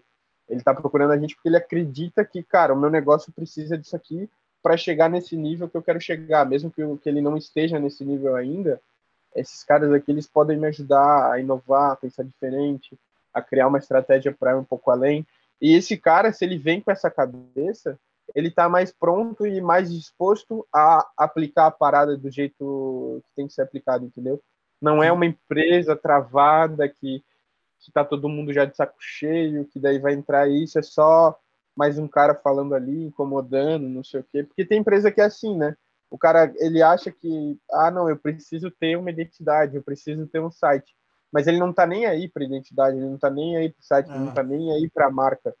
Ele só quer saber do, do, trabalho dele, da operação. Acho que tem muito isso também. É, tem empresa que se preocupa só com a operação, a operação do negócio, de fazer a coisa girar. É se a empresa só se preocupa, é, exato. Se ela só se preocupa com isso, não faz sentido eu ajudar ela, entendeu? Sim. Porque ela precisa ter a preocupação com crescimento, com organização, com pós-venda, com agradar o cliente, fazer o melhor para o cliente, tentar crescer e tal. Se ela está só querendo a operacionalizar a coisa, entra coisa, trabalho, que é uma coisa que, a, que a, acontece nos próprios estúdios, se a gente for pensar. O estúdio ele acaba sendo só operação. A maioria dos estúdios não tem um pensamento de negócio, de estúdio não, de freela talvez. É que assim, o freela ele não é obrigado a pensar como negócio, talvez ele está só fazendo isso para tirar um extra. Mas o estúdio, é, é se, tu não. A gente mesmo, a gente no estúdio, quando começou, era operação, a gente quer criar, cara, a gente só quer pegar o projeto e criar. Eu não quero saber de, disso, daquilo, não sei o quê. Mas daí tu entende, cara, para o negócio crescer, para o negócio acontecer, para ele chegar no nível que a gente quer, precisa ter um pensamento além da operação. E se a gente entende, voltando agora para o cliente, se a gente entende que o cliente tem esse pensamento, fica mais fácil trabalhar com ele do que se ele tem só um pensamento de operação. Talvez ele não seja um cliente grande, é, porque eu tenho muito isso, cara, de tentar trabalhar com gente que também não é tão grande assim. Eu acho que se tem um potencial, talvez tu consiga crescer junto com o cara, talvez é, é algo que a gente tem no estúdio. Eu, eu, concordo. Eu acho que tipo esse bagulho aí de você, principalmente quando a gente é um estúdio pequeno, né? A gente pega, aparecem muitos, muitas promessas que a gente quer acreditar que vai dar certo ali também, a gente quer comprar, né? E, mas é isso, cara, é aí que você precisa ter um, uma intuição e um processo de triagem muito apurado. Porque às vezes não é porque a gente gostou da, da, da os caras têm um puta conceito legal, eles têm uma puta, puta os caras têm um olhar muito interessante pro design, eles têm um cuidado, eles sabem que é construção de marca. Mas e aí, eles estão comprometidos? Eles vão de fato entrar nessa briga? Porque, mano, construção de empresa, linda, é, é um jogo para vida. É um jogo de longo prazo. Construção de marca é uma coisa de longo prazo.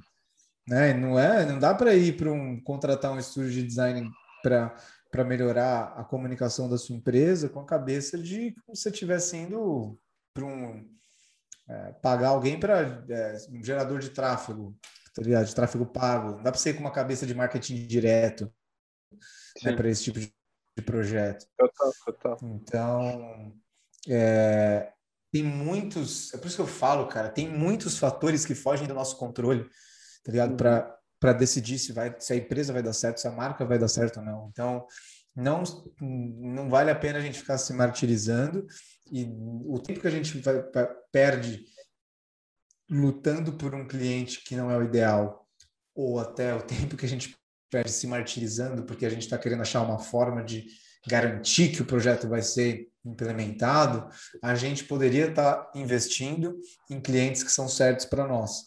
Em, são em os clientes que tipo serão o ideal realmente, que tipo eles vão ter uma cabeça boa, eles têm um comprometimento necessário e tudo mais.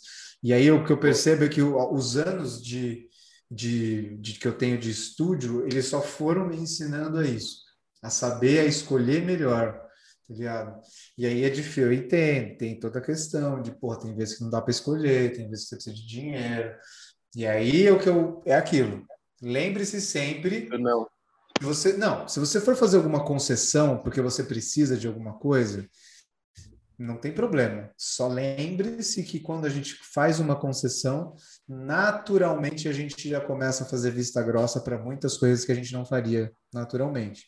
Então, quer fazer concessão? Faça, mas não perde a cabeça daquele, daquele conjunto de, de premissas que você já estabeleceu para trabalhar, tá ligado? Boa, boa. Total, total, cara. É isso, é tem muitas situações, né, cara? O cara no dia a dia ali se depara com, com vários caminhos. Eu, eu acho que o principal é isso, tentar traçar o, o cliente ideal é, e, e, tentar se aproximar ao máximo desse perfil para facilitar teu trabalho.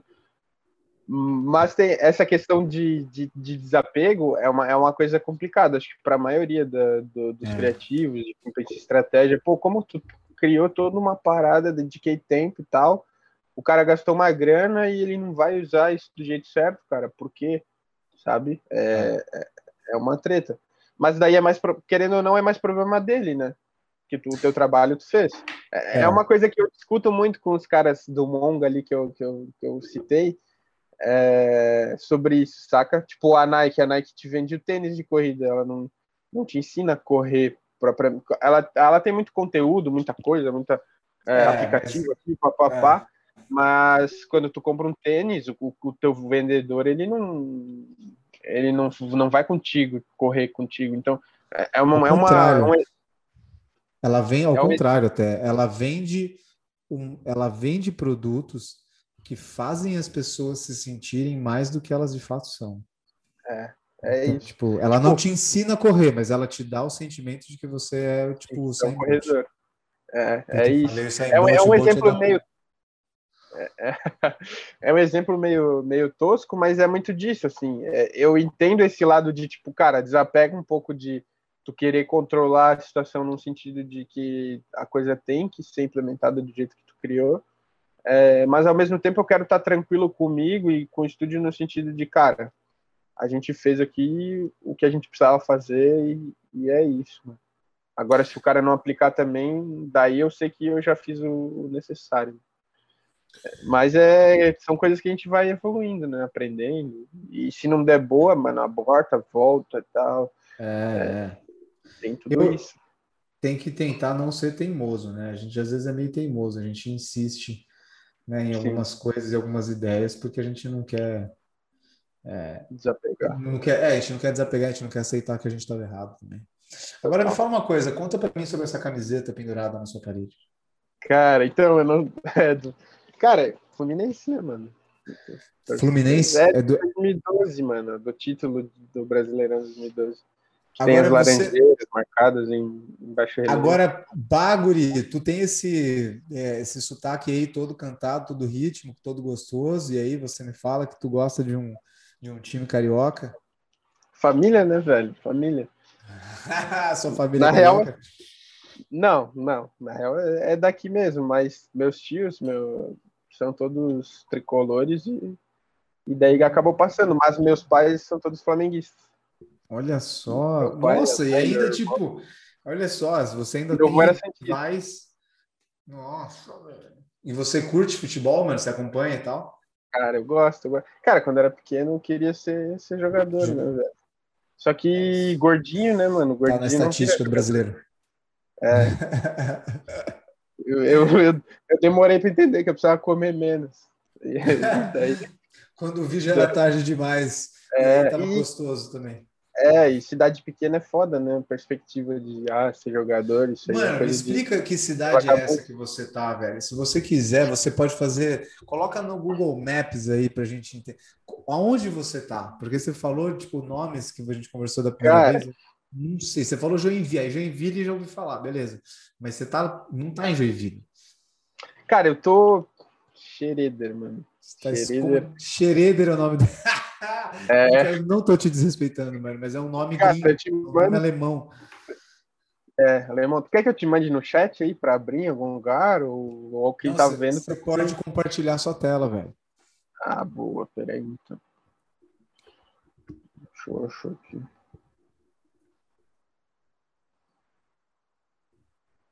Aqui, ó, mano, Schroeder. Nossa. Eu nunca ia pronunciar Schroeder quando eu lesse isso. Olha que bonitinha a cidade, uma cidadezinha alemã mesmo. É, cara, ela tá entre as 100 cidades mais sustentáveis do mundo. Ô, louco. É, é uma cidade bem legal, cara. Quantos mil habitantes? 20, 20 mil e pouquinho. 20 mil habitantes? É. É, daqui pro, pro mundo, né, velho? Já fizemos trabalho para Porto Alegre, Brasília, Rio de Janeiro, São Paulo. Logo tem para fora eu, também. Eu não tenho a menor dúvida desse, do potencial de vocês, eu não tô falando aqui, ó, disso. Vou abrir o Maps aqui, ó. Não, fala aí, foi mal. É que tá com não, delay, eu acho. Olha só, deixa eu ver, vai para trás, onde você tá? Aí, ó, aqui, ó. Agora dá para ver. São Francisco do Sul, daí aqui Porto Belo, pá, Florianópolis, tá Camboriú, vendo? Camboriú, pode crer. É, Camboriú, Blumenau, Massaranduba, daí aqui tá a gente, ó, Jaraguá do Sul, Joinville, daí aqui em cima tá Curitiba. É entre Curitiba e Floripa. Hum, entendi. Tá vendo? Praia, praia, campo, serra, tudo pertinho. Né? Tá no meio. É, né? mas vocês não têm praia na cidade. Vocês têm que ir para ah, fazer pegar uma. Quanto tempo é... para ir até a praia? 50 minutos. É, tipo nós, é tipo nós de Santos. É. Tipo aqui, Pô. ó, tá vendo? Se pá que a é, praia que vocês vão é um pouco melhor que a de Santos, né? Eu... É, nunca fui para Santos, cara. É, mas, mas eu tô zoando, sei. é porque falam que Santos é uma cidade, é uma praia muito suja. Tem, rola assim. Quê? Falam que Santos é uma praia. A água de Santos é muito suja, a água do mar, tá ligado? É muito suja, porque é um porto. Ah, o porto tá. de Santos é enorme, a água é marrom. É que tá Porto ferra, né? Um pouco. É, lógico. Me desculpa aí, Baixada Santista, amo vocês. Mas é verdade. Cara, cara, um time que eu gosto é o Santos, velho. Hum. Meu, meu avô torcia pro Santos. É, e é um time que eu, que eu curto, assim. Entendi. Schroeder. Schroeder. Schroeder. Schroeder. É, Schroeder. Schroeder. Peraí, é, parece quase... que você tá, sem, você tá sem vídeo? Ou é impressão minha? Cara, eu acho que quando eu compartilhei a tela sumiu. Ah, é, voltou. voltou. Tá. Mas é isso, tá. cara. Cidadezinha pequena. Mas eu morei um tempo em Jaraguá, que é do lado. Tem 180. Nem sei agora. 180 mil. No... Eu tenho um canal no YouTube que tá sem conteúdo desde 2018. A gente vai voltar a postar algumas coisas agora. Porque minha vida é o Instagram, né? Mas tem um vídeo lá, que é um vídeo de uma palestra que eu fui dar na faculdade de Blumenau. Ah, massa, e... cara. Vou dar uma olhada Dá uma olhada, ela é bem legal, uma edição de primeira do, de um cara chamado Matheus. Que, que tá aí agora. Mas eu, a gente, pô, ficou pouco tempo lá em Blumenau, mas, cara, já era uma cidadezinha alemã, assim, né? Tipo, é, Blumenau é bem alemã. É, então, muito da hora. E as pessoas, não tem cara de brasileiro, né? Você tem loiro de olho azul. É, aí, é, aí é assim também? Cara, já, já foi mais, agora tá mais tá mais legal, tá, assim. Tá mestiço. Tá, é, tá bem misturado. Mas tem bastante, né, cara? Uhum. É, a minha família é de origem italiana, na real. A minha também, é... descendente de italiano, maior parte. Boa. E eu quero te fazer uma pergunta que eu fiz para o meu último convidado e eu gostei dessa pergunta. Boa, eu gostaria mandei. de saber de você é, se você pudesse escolher alguém não importa se já morreu ou está vivo, com quem você gostaria de jantar? Jantar. Caraca. Pô, é boa, né? Compartilhar uma refeição, compartilhar um papo, tomar um drink. Velho, tem tanta gente, mano. Me fala aí, uma, duas. Podia ter avisado essa antes, né? Podia ter mandado ali no WhatsApp. Eu dava você devia, você devia ter assistido o episódio 2 do podcast, que você já está preparado, um... que eu fiz. Eu Olha assisti o 1, um, cara. Eu achei que. Esse, esse foi o teu erro. Puta, vacilo. Velho.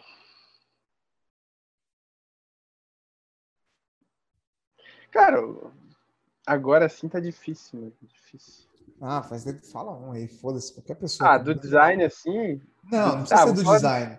Não ah, foda-se o design. Foda-se o design. Foda-se o design. Nossa vida não é só design. Quer dizer, pode ser do design se você quiser falar, mas não precisa, mano. Pode ser, sei lá, um, um jogador que você gosta, o Fluminense, o Fred. Nem sei se o Fred é, mais o Fluminense. Joga, joga. É, o Fred é ídolo, mano. O Fred queria, né? Mas... Aí, mas, mas eu não sei se ia ter uma troca de ideia massa, mano. Pô, o cara é boleiro, resenha, mano. Foda-se. É, uma, uma caipirinha. né, já vira, tudo brother. É, é mano, o pior que o Fred é louco, mano. O Fred é, é doidaço, é, mano. Eu lembro de ter visto um vídeo dele gravado que, tipo, de um amigo que tava no banco do passageiro do carro, filmando ele. Ele parou ele no meio da... Ele beijando a mina, ele para no meio da avenida, foda-se lá com a Porsche dele, a mina no... vem na janela, começa a trocar ideia e pega a mina. Foda-se.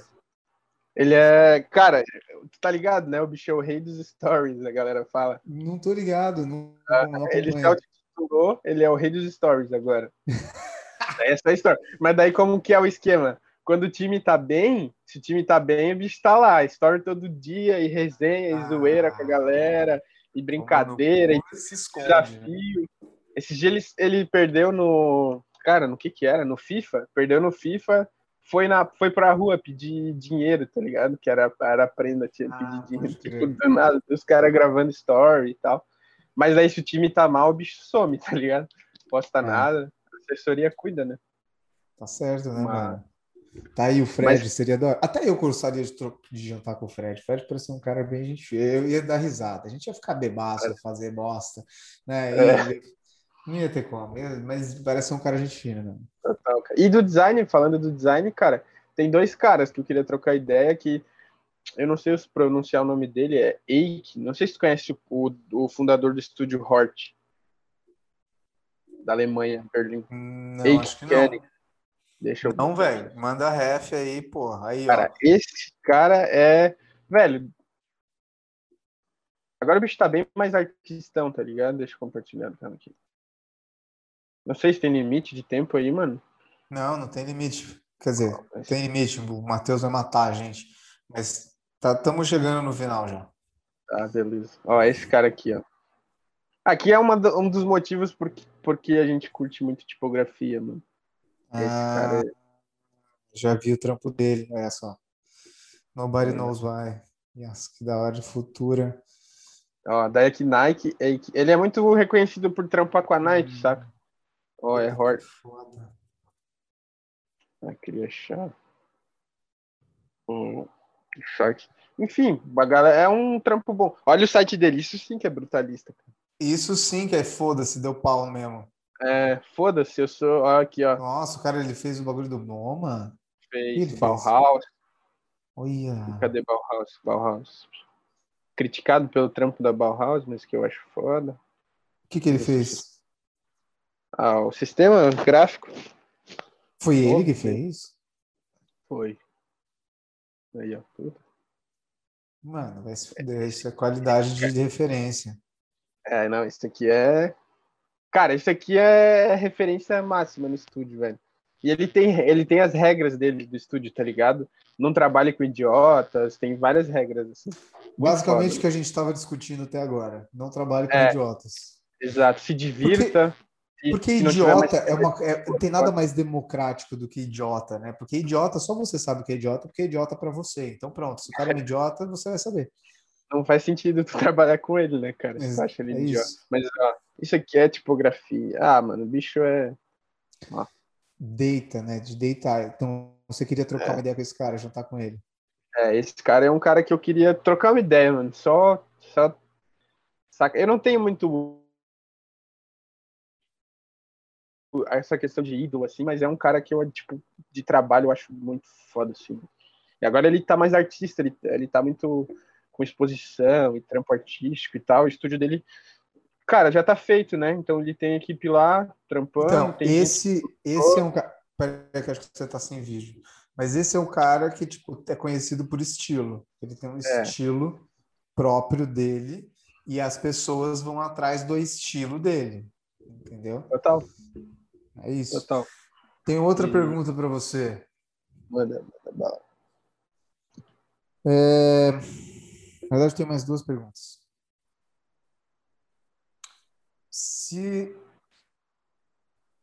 o que você o que você quer melhorar? O que você quer aprender agora? O que, que você acha que você está precisando aprender e melhorar no seu trabalho ou na sua vida neste momento?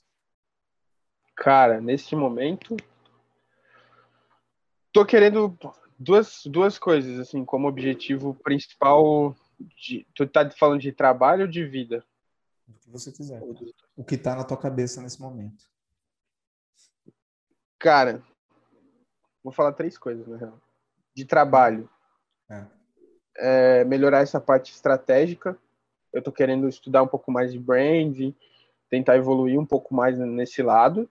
Fiquei sabendo que, é... que, tem um cara que vai lançar um curso aí, logo menos, que Boa. talvez te ajude. Mas aí, ó. Depois eu te, depois eu te passo, né? Me manda, me manda. Mas, é, cara, é o que eu tô, tô querendo, assim. Sempre fui muito interessado. É, a gente estuda estratégia, estuda tudo, mas, cara, eu tô querendo algo para mudar um pouco de nível e começar a trabalhar um pouco mais ainda com isso, construção de marca e mais a fundo mesmo, né? Nessa uhum. área. Cara, outra questão é conteúdo, tá ligado? Uhum. A, gente, a gente tá com esse trabalho dentro do estúdio de reposicionamento, é, entre aspas. É um reposicionamento, assim, tentar. A gente está tentando conversar um pouco, cara. É, eu acho o estúdio um pouco distante. É porque a gente não posta, não mostra muita coisa, tá mais de um ano sem atualizar portfólio. É, e quando tem um hort da vida, um estúdio que já está feito, isso chega a ser legal até, né? Mas quando tu tá querendo ainda construir uma parada, eu acho que é importante tu conversar um pouco mais com a galera, ter essa troca. Então é, é mais isso, assim, reposicionar um pouco e, e trazer conteúdo. A gente está nesse estudo, se traz no meu pessoal, se traz no do estúdio, porque a gente não quer atrapalhar o visual do estúdio e tal, pá, pá, pá. Então a gente está fazendo o que a gente faz com os clientes, a gente está tentando fazer para a gente agora um pouco. O que é a coisa mais difícil de todas. É, cara. É, dá vontade de contratar alguém, mas não tem ponto para contratar alguém para. Cara, vou te falar, meu irmão. Médico não opera a si mesmo. É, tem essa, Sabe? tem tipo, essa. Advogado não defende a si próprio. Sabe? É, não é à toa. Sim. Faça. É, é, Se você puder pedir ajuda, peça. Não, não, total, total. Não tem. Peça porque, mano, tipo, de novo, não tô cagando regra, tô falando de experiência própria. Não dá. Você não vai conseguir fazer o que você faz para os clientes com você mesmo, porque você Sim. só consegue fazer o que você faz para os outros clientes porque você não está no lugar deles, você está numa posição onde você enxerga de fora, você está numa visão macro de toda a situação e você consegue tomar decisões racionais e objetivas em direção do resultado que você quer chegar. Você, Total. dentro da sua própria pele, não consegue tomar decisões objetivas. Você está o tempo inteiro sujeito a tomar decisões emocionais.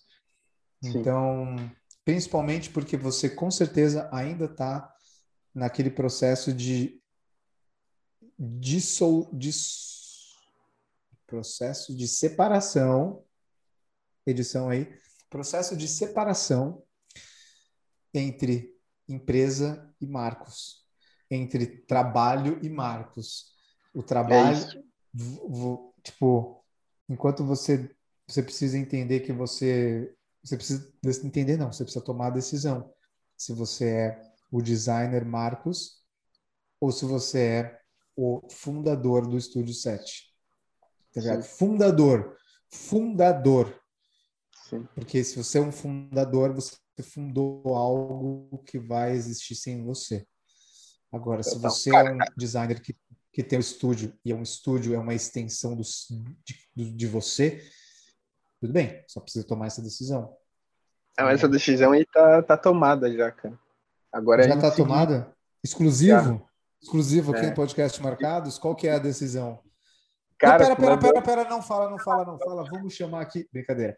Fala quem que é o Cara, não faz sentido para mim hoje é, ter uma empresa que dependa 100% de mim ou 90% de mim. Ela pode. Hoje ela depende muito. Depende 100% praticamente. Claro, eu não vou falar 100% porque tem a galera que trabalha com a gente, mas tá, tá tudo muito em volta de mim. Eu sou o centro da coisa.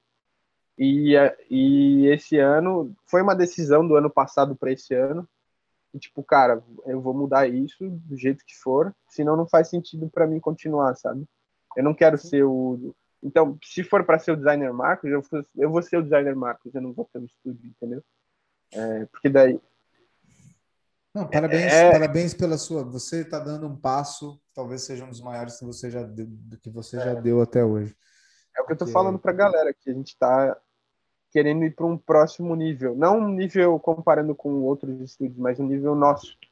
é, a gente uma tá questão de profissionalização da operação, é, né? Processo, criar, criar, criar processos, exatamente, criar alguma criar uma empresa realmente pensando como se fosse uma empresa que não dependa de ninguém, não de nenhuma pessoa, né? Que dependa simplesmente de, de funções e que essas funções se, se funcionem sozinhas e tudo mais.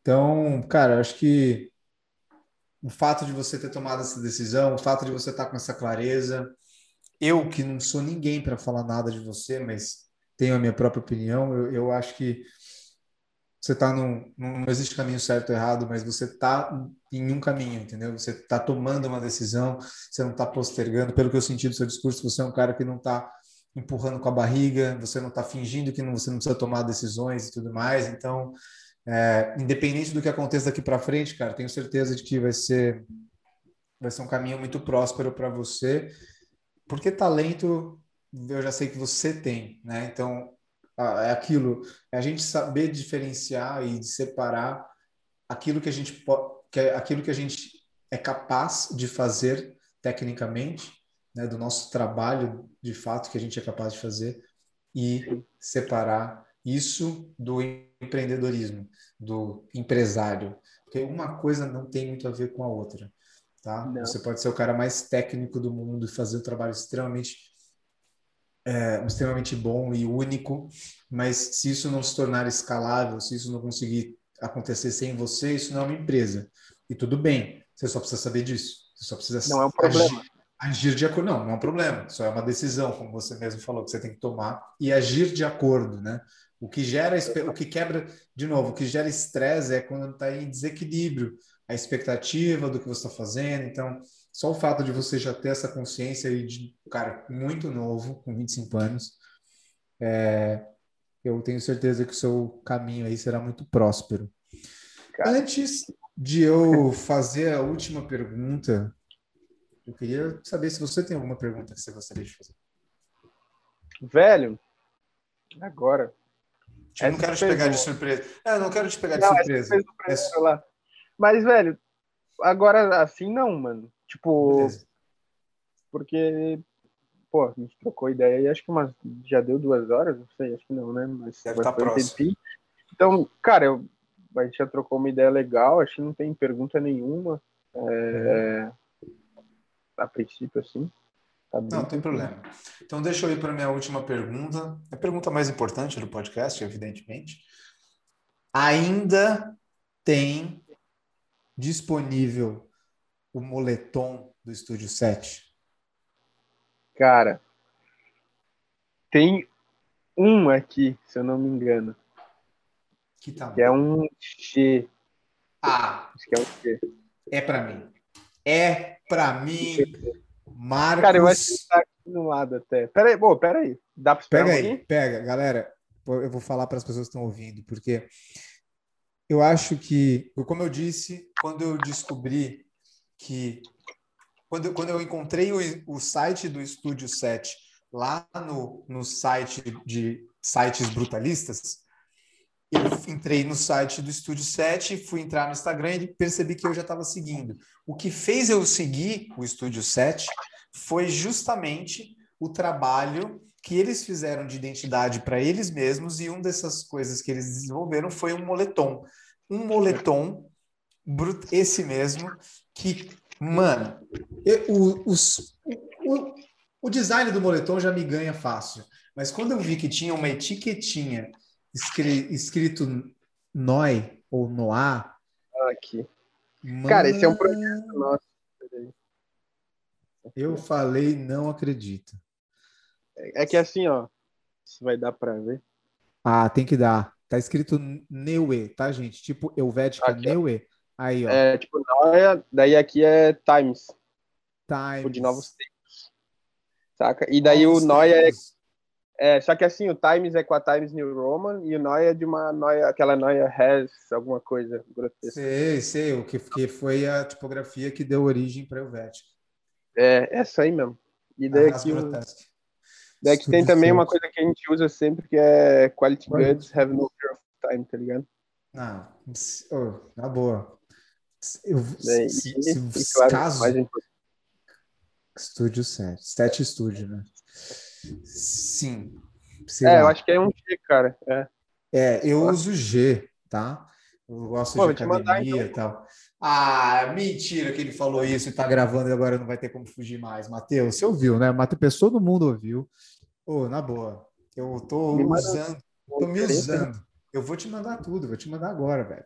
Eu tô Show. usando esse podcast, o fato de eu estar produzindo aqui um negócio para ganhar coisas que eu, que eu sempre quis. Porque não estava disponível já. Quando eu descobri esse moletom, já não estava mais disponível. Eu acho é, tá esgotado. É, então. Cara, Mas, cara, a gente tá para criar umas coisas novas aí, porque tem esse projeto, que é um projeto, esse, esse Noia Times, é de 2019. Eu com o Ruda, o, o sócio que saiu, a gente tinha várias ideias, assim, era meio que uma marca do estúdio, e tá meio que virando uma parada de colaboração com outros estúdios e designers e tal. Você conhece é... o, o Santi Studio? Sente Studio? Sim, conheço. Conhece? Que é tipo, é, que os caras têm uma marca de. É, tem uma marca minimalista, mas eles eram um estúdio de arquitetura. Sim, total. Fudido, conheço. mano. Eu, eu conheço o estúdio, eu não sabia que era um, um estúdio de arquitetura. É, é, mano. Tipo, eu, eu, assim, sinceramente, se tem uma coisa que eu me arrependo de não ter feito até hoje da Manifesto foi roupa, velho. Eu sou tarado em roupa, sou, mano, tenho, eu tenho umas três marcas de roupa aqui na gaveta. Tipo, com coisa desenvolvida, logo desenvolvido, peça desenvolvida, tudo desenvolvido. Mas é, aí a gente, eu compartilho isso com você no privado, não é mesmo? Compartilha. Cara, é legal. É que assim, é, o nosso foco nunca foi de, de, fazer grana com isso, era mais a própria divulgação, assim. Eu acho que é algo que, que sei lá, a gente gosta. Eu gosto. Meu, eu sempre quis ter uma marca de roupa, saca? É, hoje, como, como negócio, eu não sei se eu quero entrar nessa, nessa parada, porque é, eu já fui sócio mais da parte. Eu fui sócio de uma marca, mas porque eu ajudava muito na execução e tal, e acabei entrando com uma participação e tal. Mas, cara, é outro mundo, é outro rolê, e daí é. perder o foco da parada é foda. Mas é algo que eu gosto e eu quero fazer dentro do estúdio como, como algo a mais, assim, collab. Cara, posso falar uma coisa? E aí, tipo, já, já o Matheus já tá me mandando mensagem aqui que já vai dar duas horas. Quero só encerrar com isso, porque acho que isso é uma coisa que eu sempre pensei, sendo dono de um estúdio, talvez você compartilhe disso e as pessoas que estão ouvindo a gente também quando a gente cria uma marca para um cliente, quando a gente cria, desenvolve uma marca, a gente consegue desenvolver diversos pontos de contato que vão conseguir passar a mensagem que essa marca quer passar, que vai além dos serviços ou produtos que ela oferece. Quando a gente fala de um estúdio de design, uma agência, é muito difícil a gente conseguir transmitir, é muito difícil a gente conseguir criar, é, aliás, é muito difícil a gente conseguir transmitir a mensagem emocional da nossa empresa através dos pontos de contato habituais da nossa categoria. É. Então, para um estúdio de design, cara, um estúdio de design tem o quê? Tem um site, tem um Instagram, sabe? Tipo, e é aquilo, toda vez que a gente tenta ser um pouco mais original, um pouco mais conceitual, a gente já sofre retaliação de muita gente que não entende tudo mais, e tudo bem, faz parte. Mas mesmo assim, ainda é pouco. Então, é. a ideia de você criar uma campanha, você ter um slogan, você criar produtos como, por exemplo, roupas, eu acho que é, eu sempre achei que era uma das melhores estratégias para você se posicionar enquanto estúdio ou agência. Porque você vai estar tá mostrando quem você é sem sem estar tá mostrando o case de projeto, que é uma coisa super, super enviesada, né? Você está criando um produto, você está entregando, está criando algum pedacinho do que é o estúdio, do que é a agência.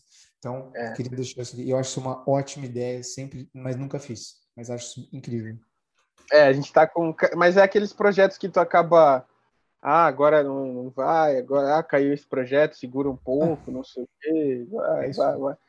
Mas é, é algo que, cara, eu acredito total nisso também. Eu vou te mandar um Spaceman também da tipografia lá. É um Spaceman em A2, bem grandão. Não sei se tu já viu ah, no site. Mas, ó, tá vendo essa coluna preta atrás de mim? Aham. Uhum. Tá pedindo posters.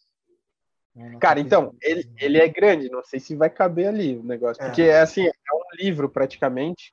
Não sei, tu uhum. não sei se tu já não viu, cara. Mas dá uma olhada lá no ter visto. Do lado do, do, do moletom lá, uhum. se tu olhar no site, tem loja lá. Daí lá vai ter o Spaceman.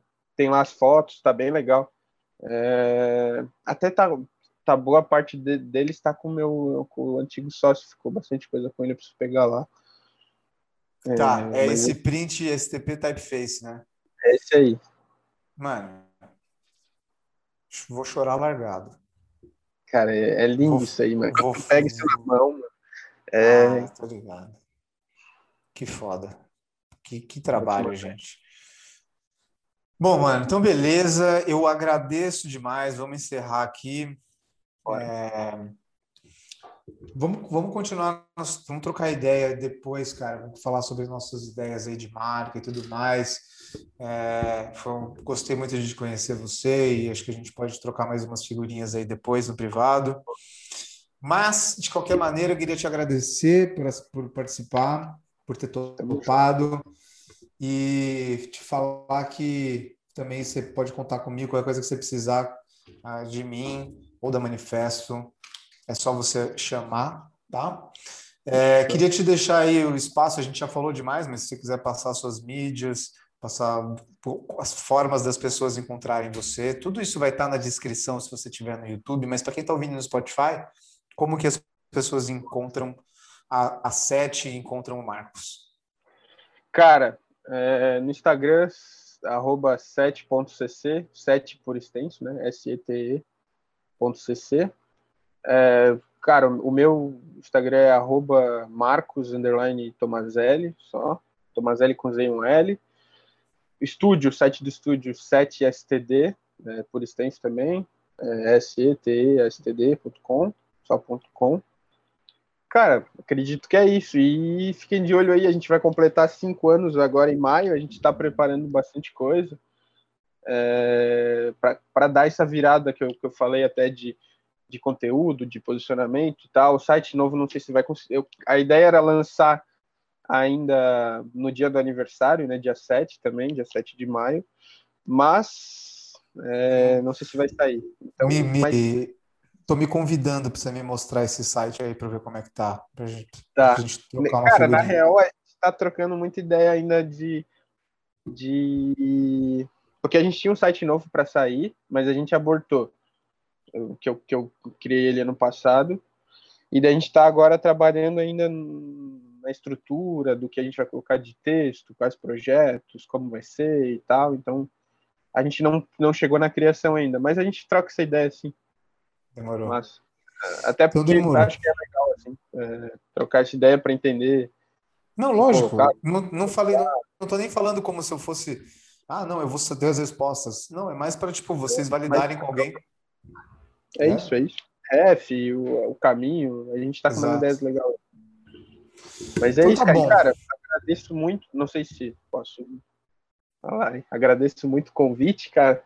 Fico bem feliz em trocar essa ideia. É, eu, e, caiu num momento muito legal, que é esse momento de a gente estar tá querendo começar a produzir conteúdo também, produzir algo legal que faça diferença. É, e acho legal iniciar com isso. É meio que um, um empurrão meio que obrigatório, sabe? Que eu, eu, eu tenho essa dificuldade de aparecer, de falar. Eu tenho muita coisa para falar, mas eu fico tipo, ah, cara, será que alguém vai querer ouvir? Ah, será que eu vou fazer agora? Então, deixa, deixa eu você precisa entender uma coisa: conteúdo, você não pode nunca se questionar se tem alguém que de fato querendo ouvir. Foda-se. Você vai falar. Que vai ouvir quem quer, porque a internet é democrática. Ninguém assiste nada forçado, não é igual TV. Então, Sim. quem quiser te ouvir, vai te ouvir porque quer. Então, relaxa, taca a pau nisso.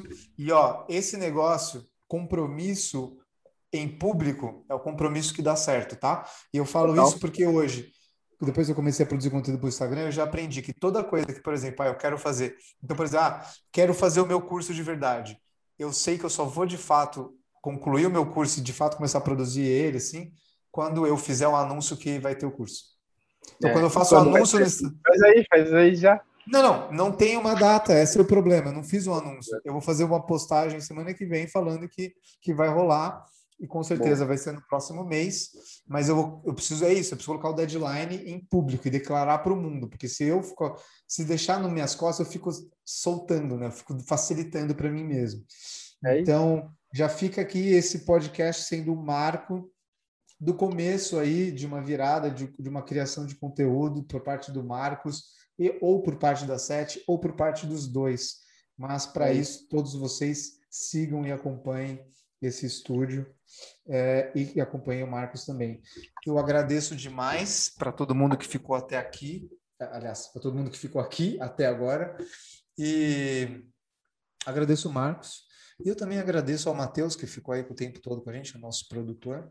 Será que e... ele está acordado ainda? Não, não vamos perguntar, não vamos perguntar, porque se ele não responder, aí vai ficar chato na edição. Mas eu queria agradecer de fato vocês que estão aí, que acompanharam a gente. Vocês, minhas mídias estão todas aí na descrição.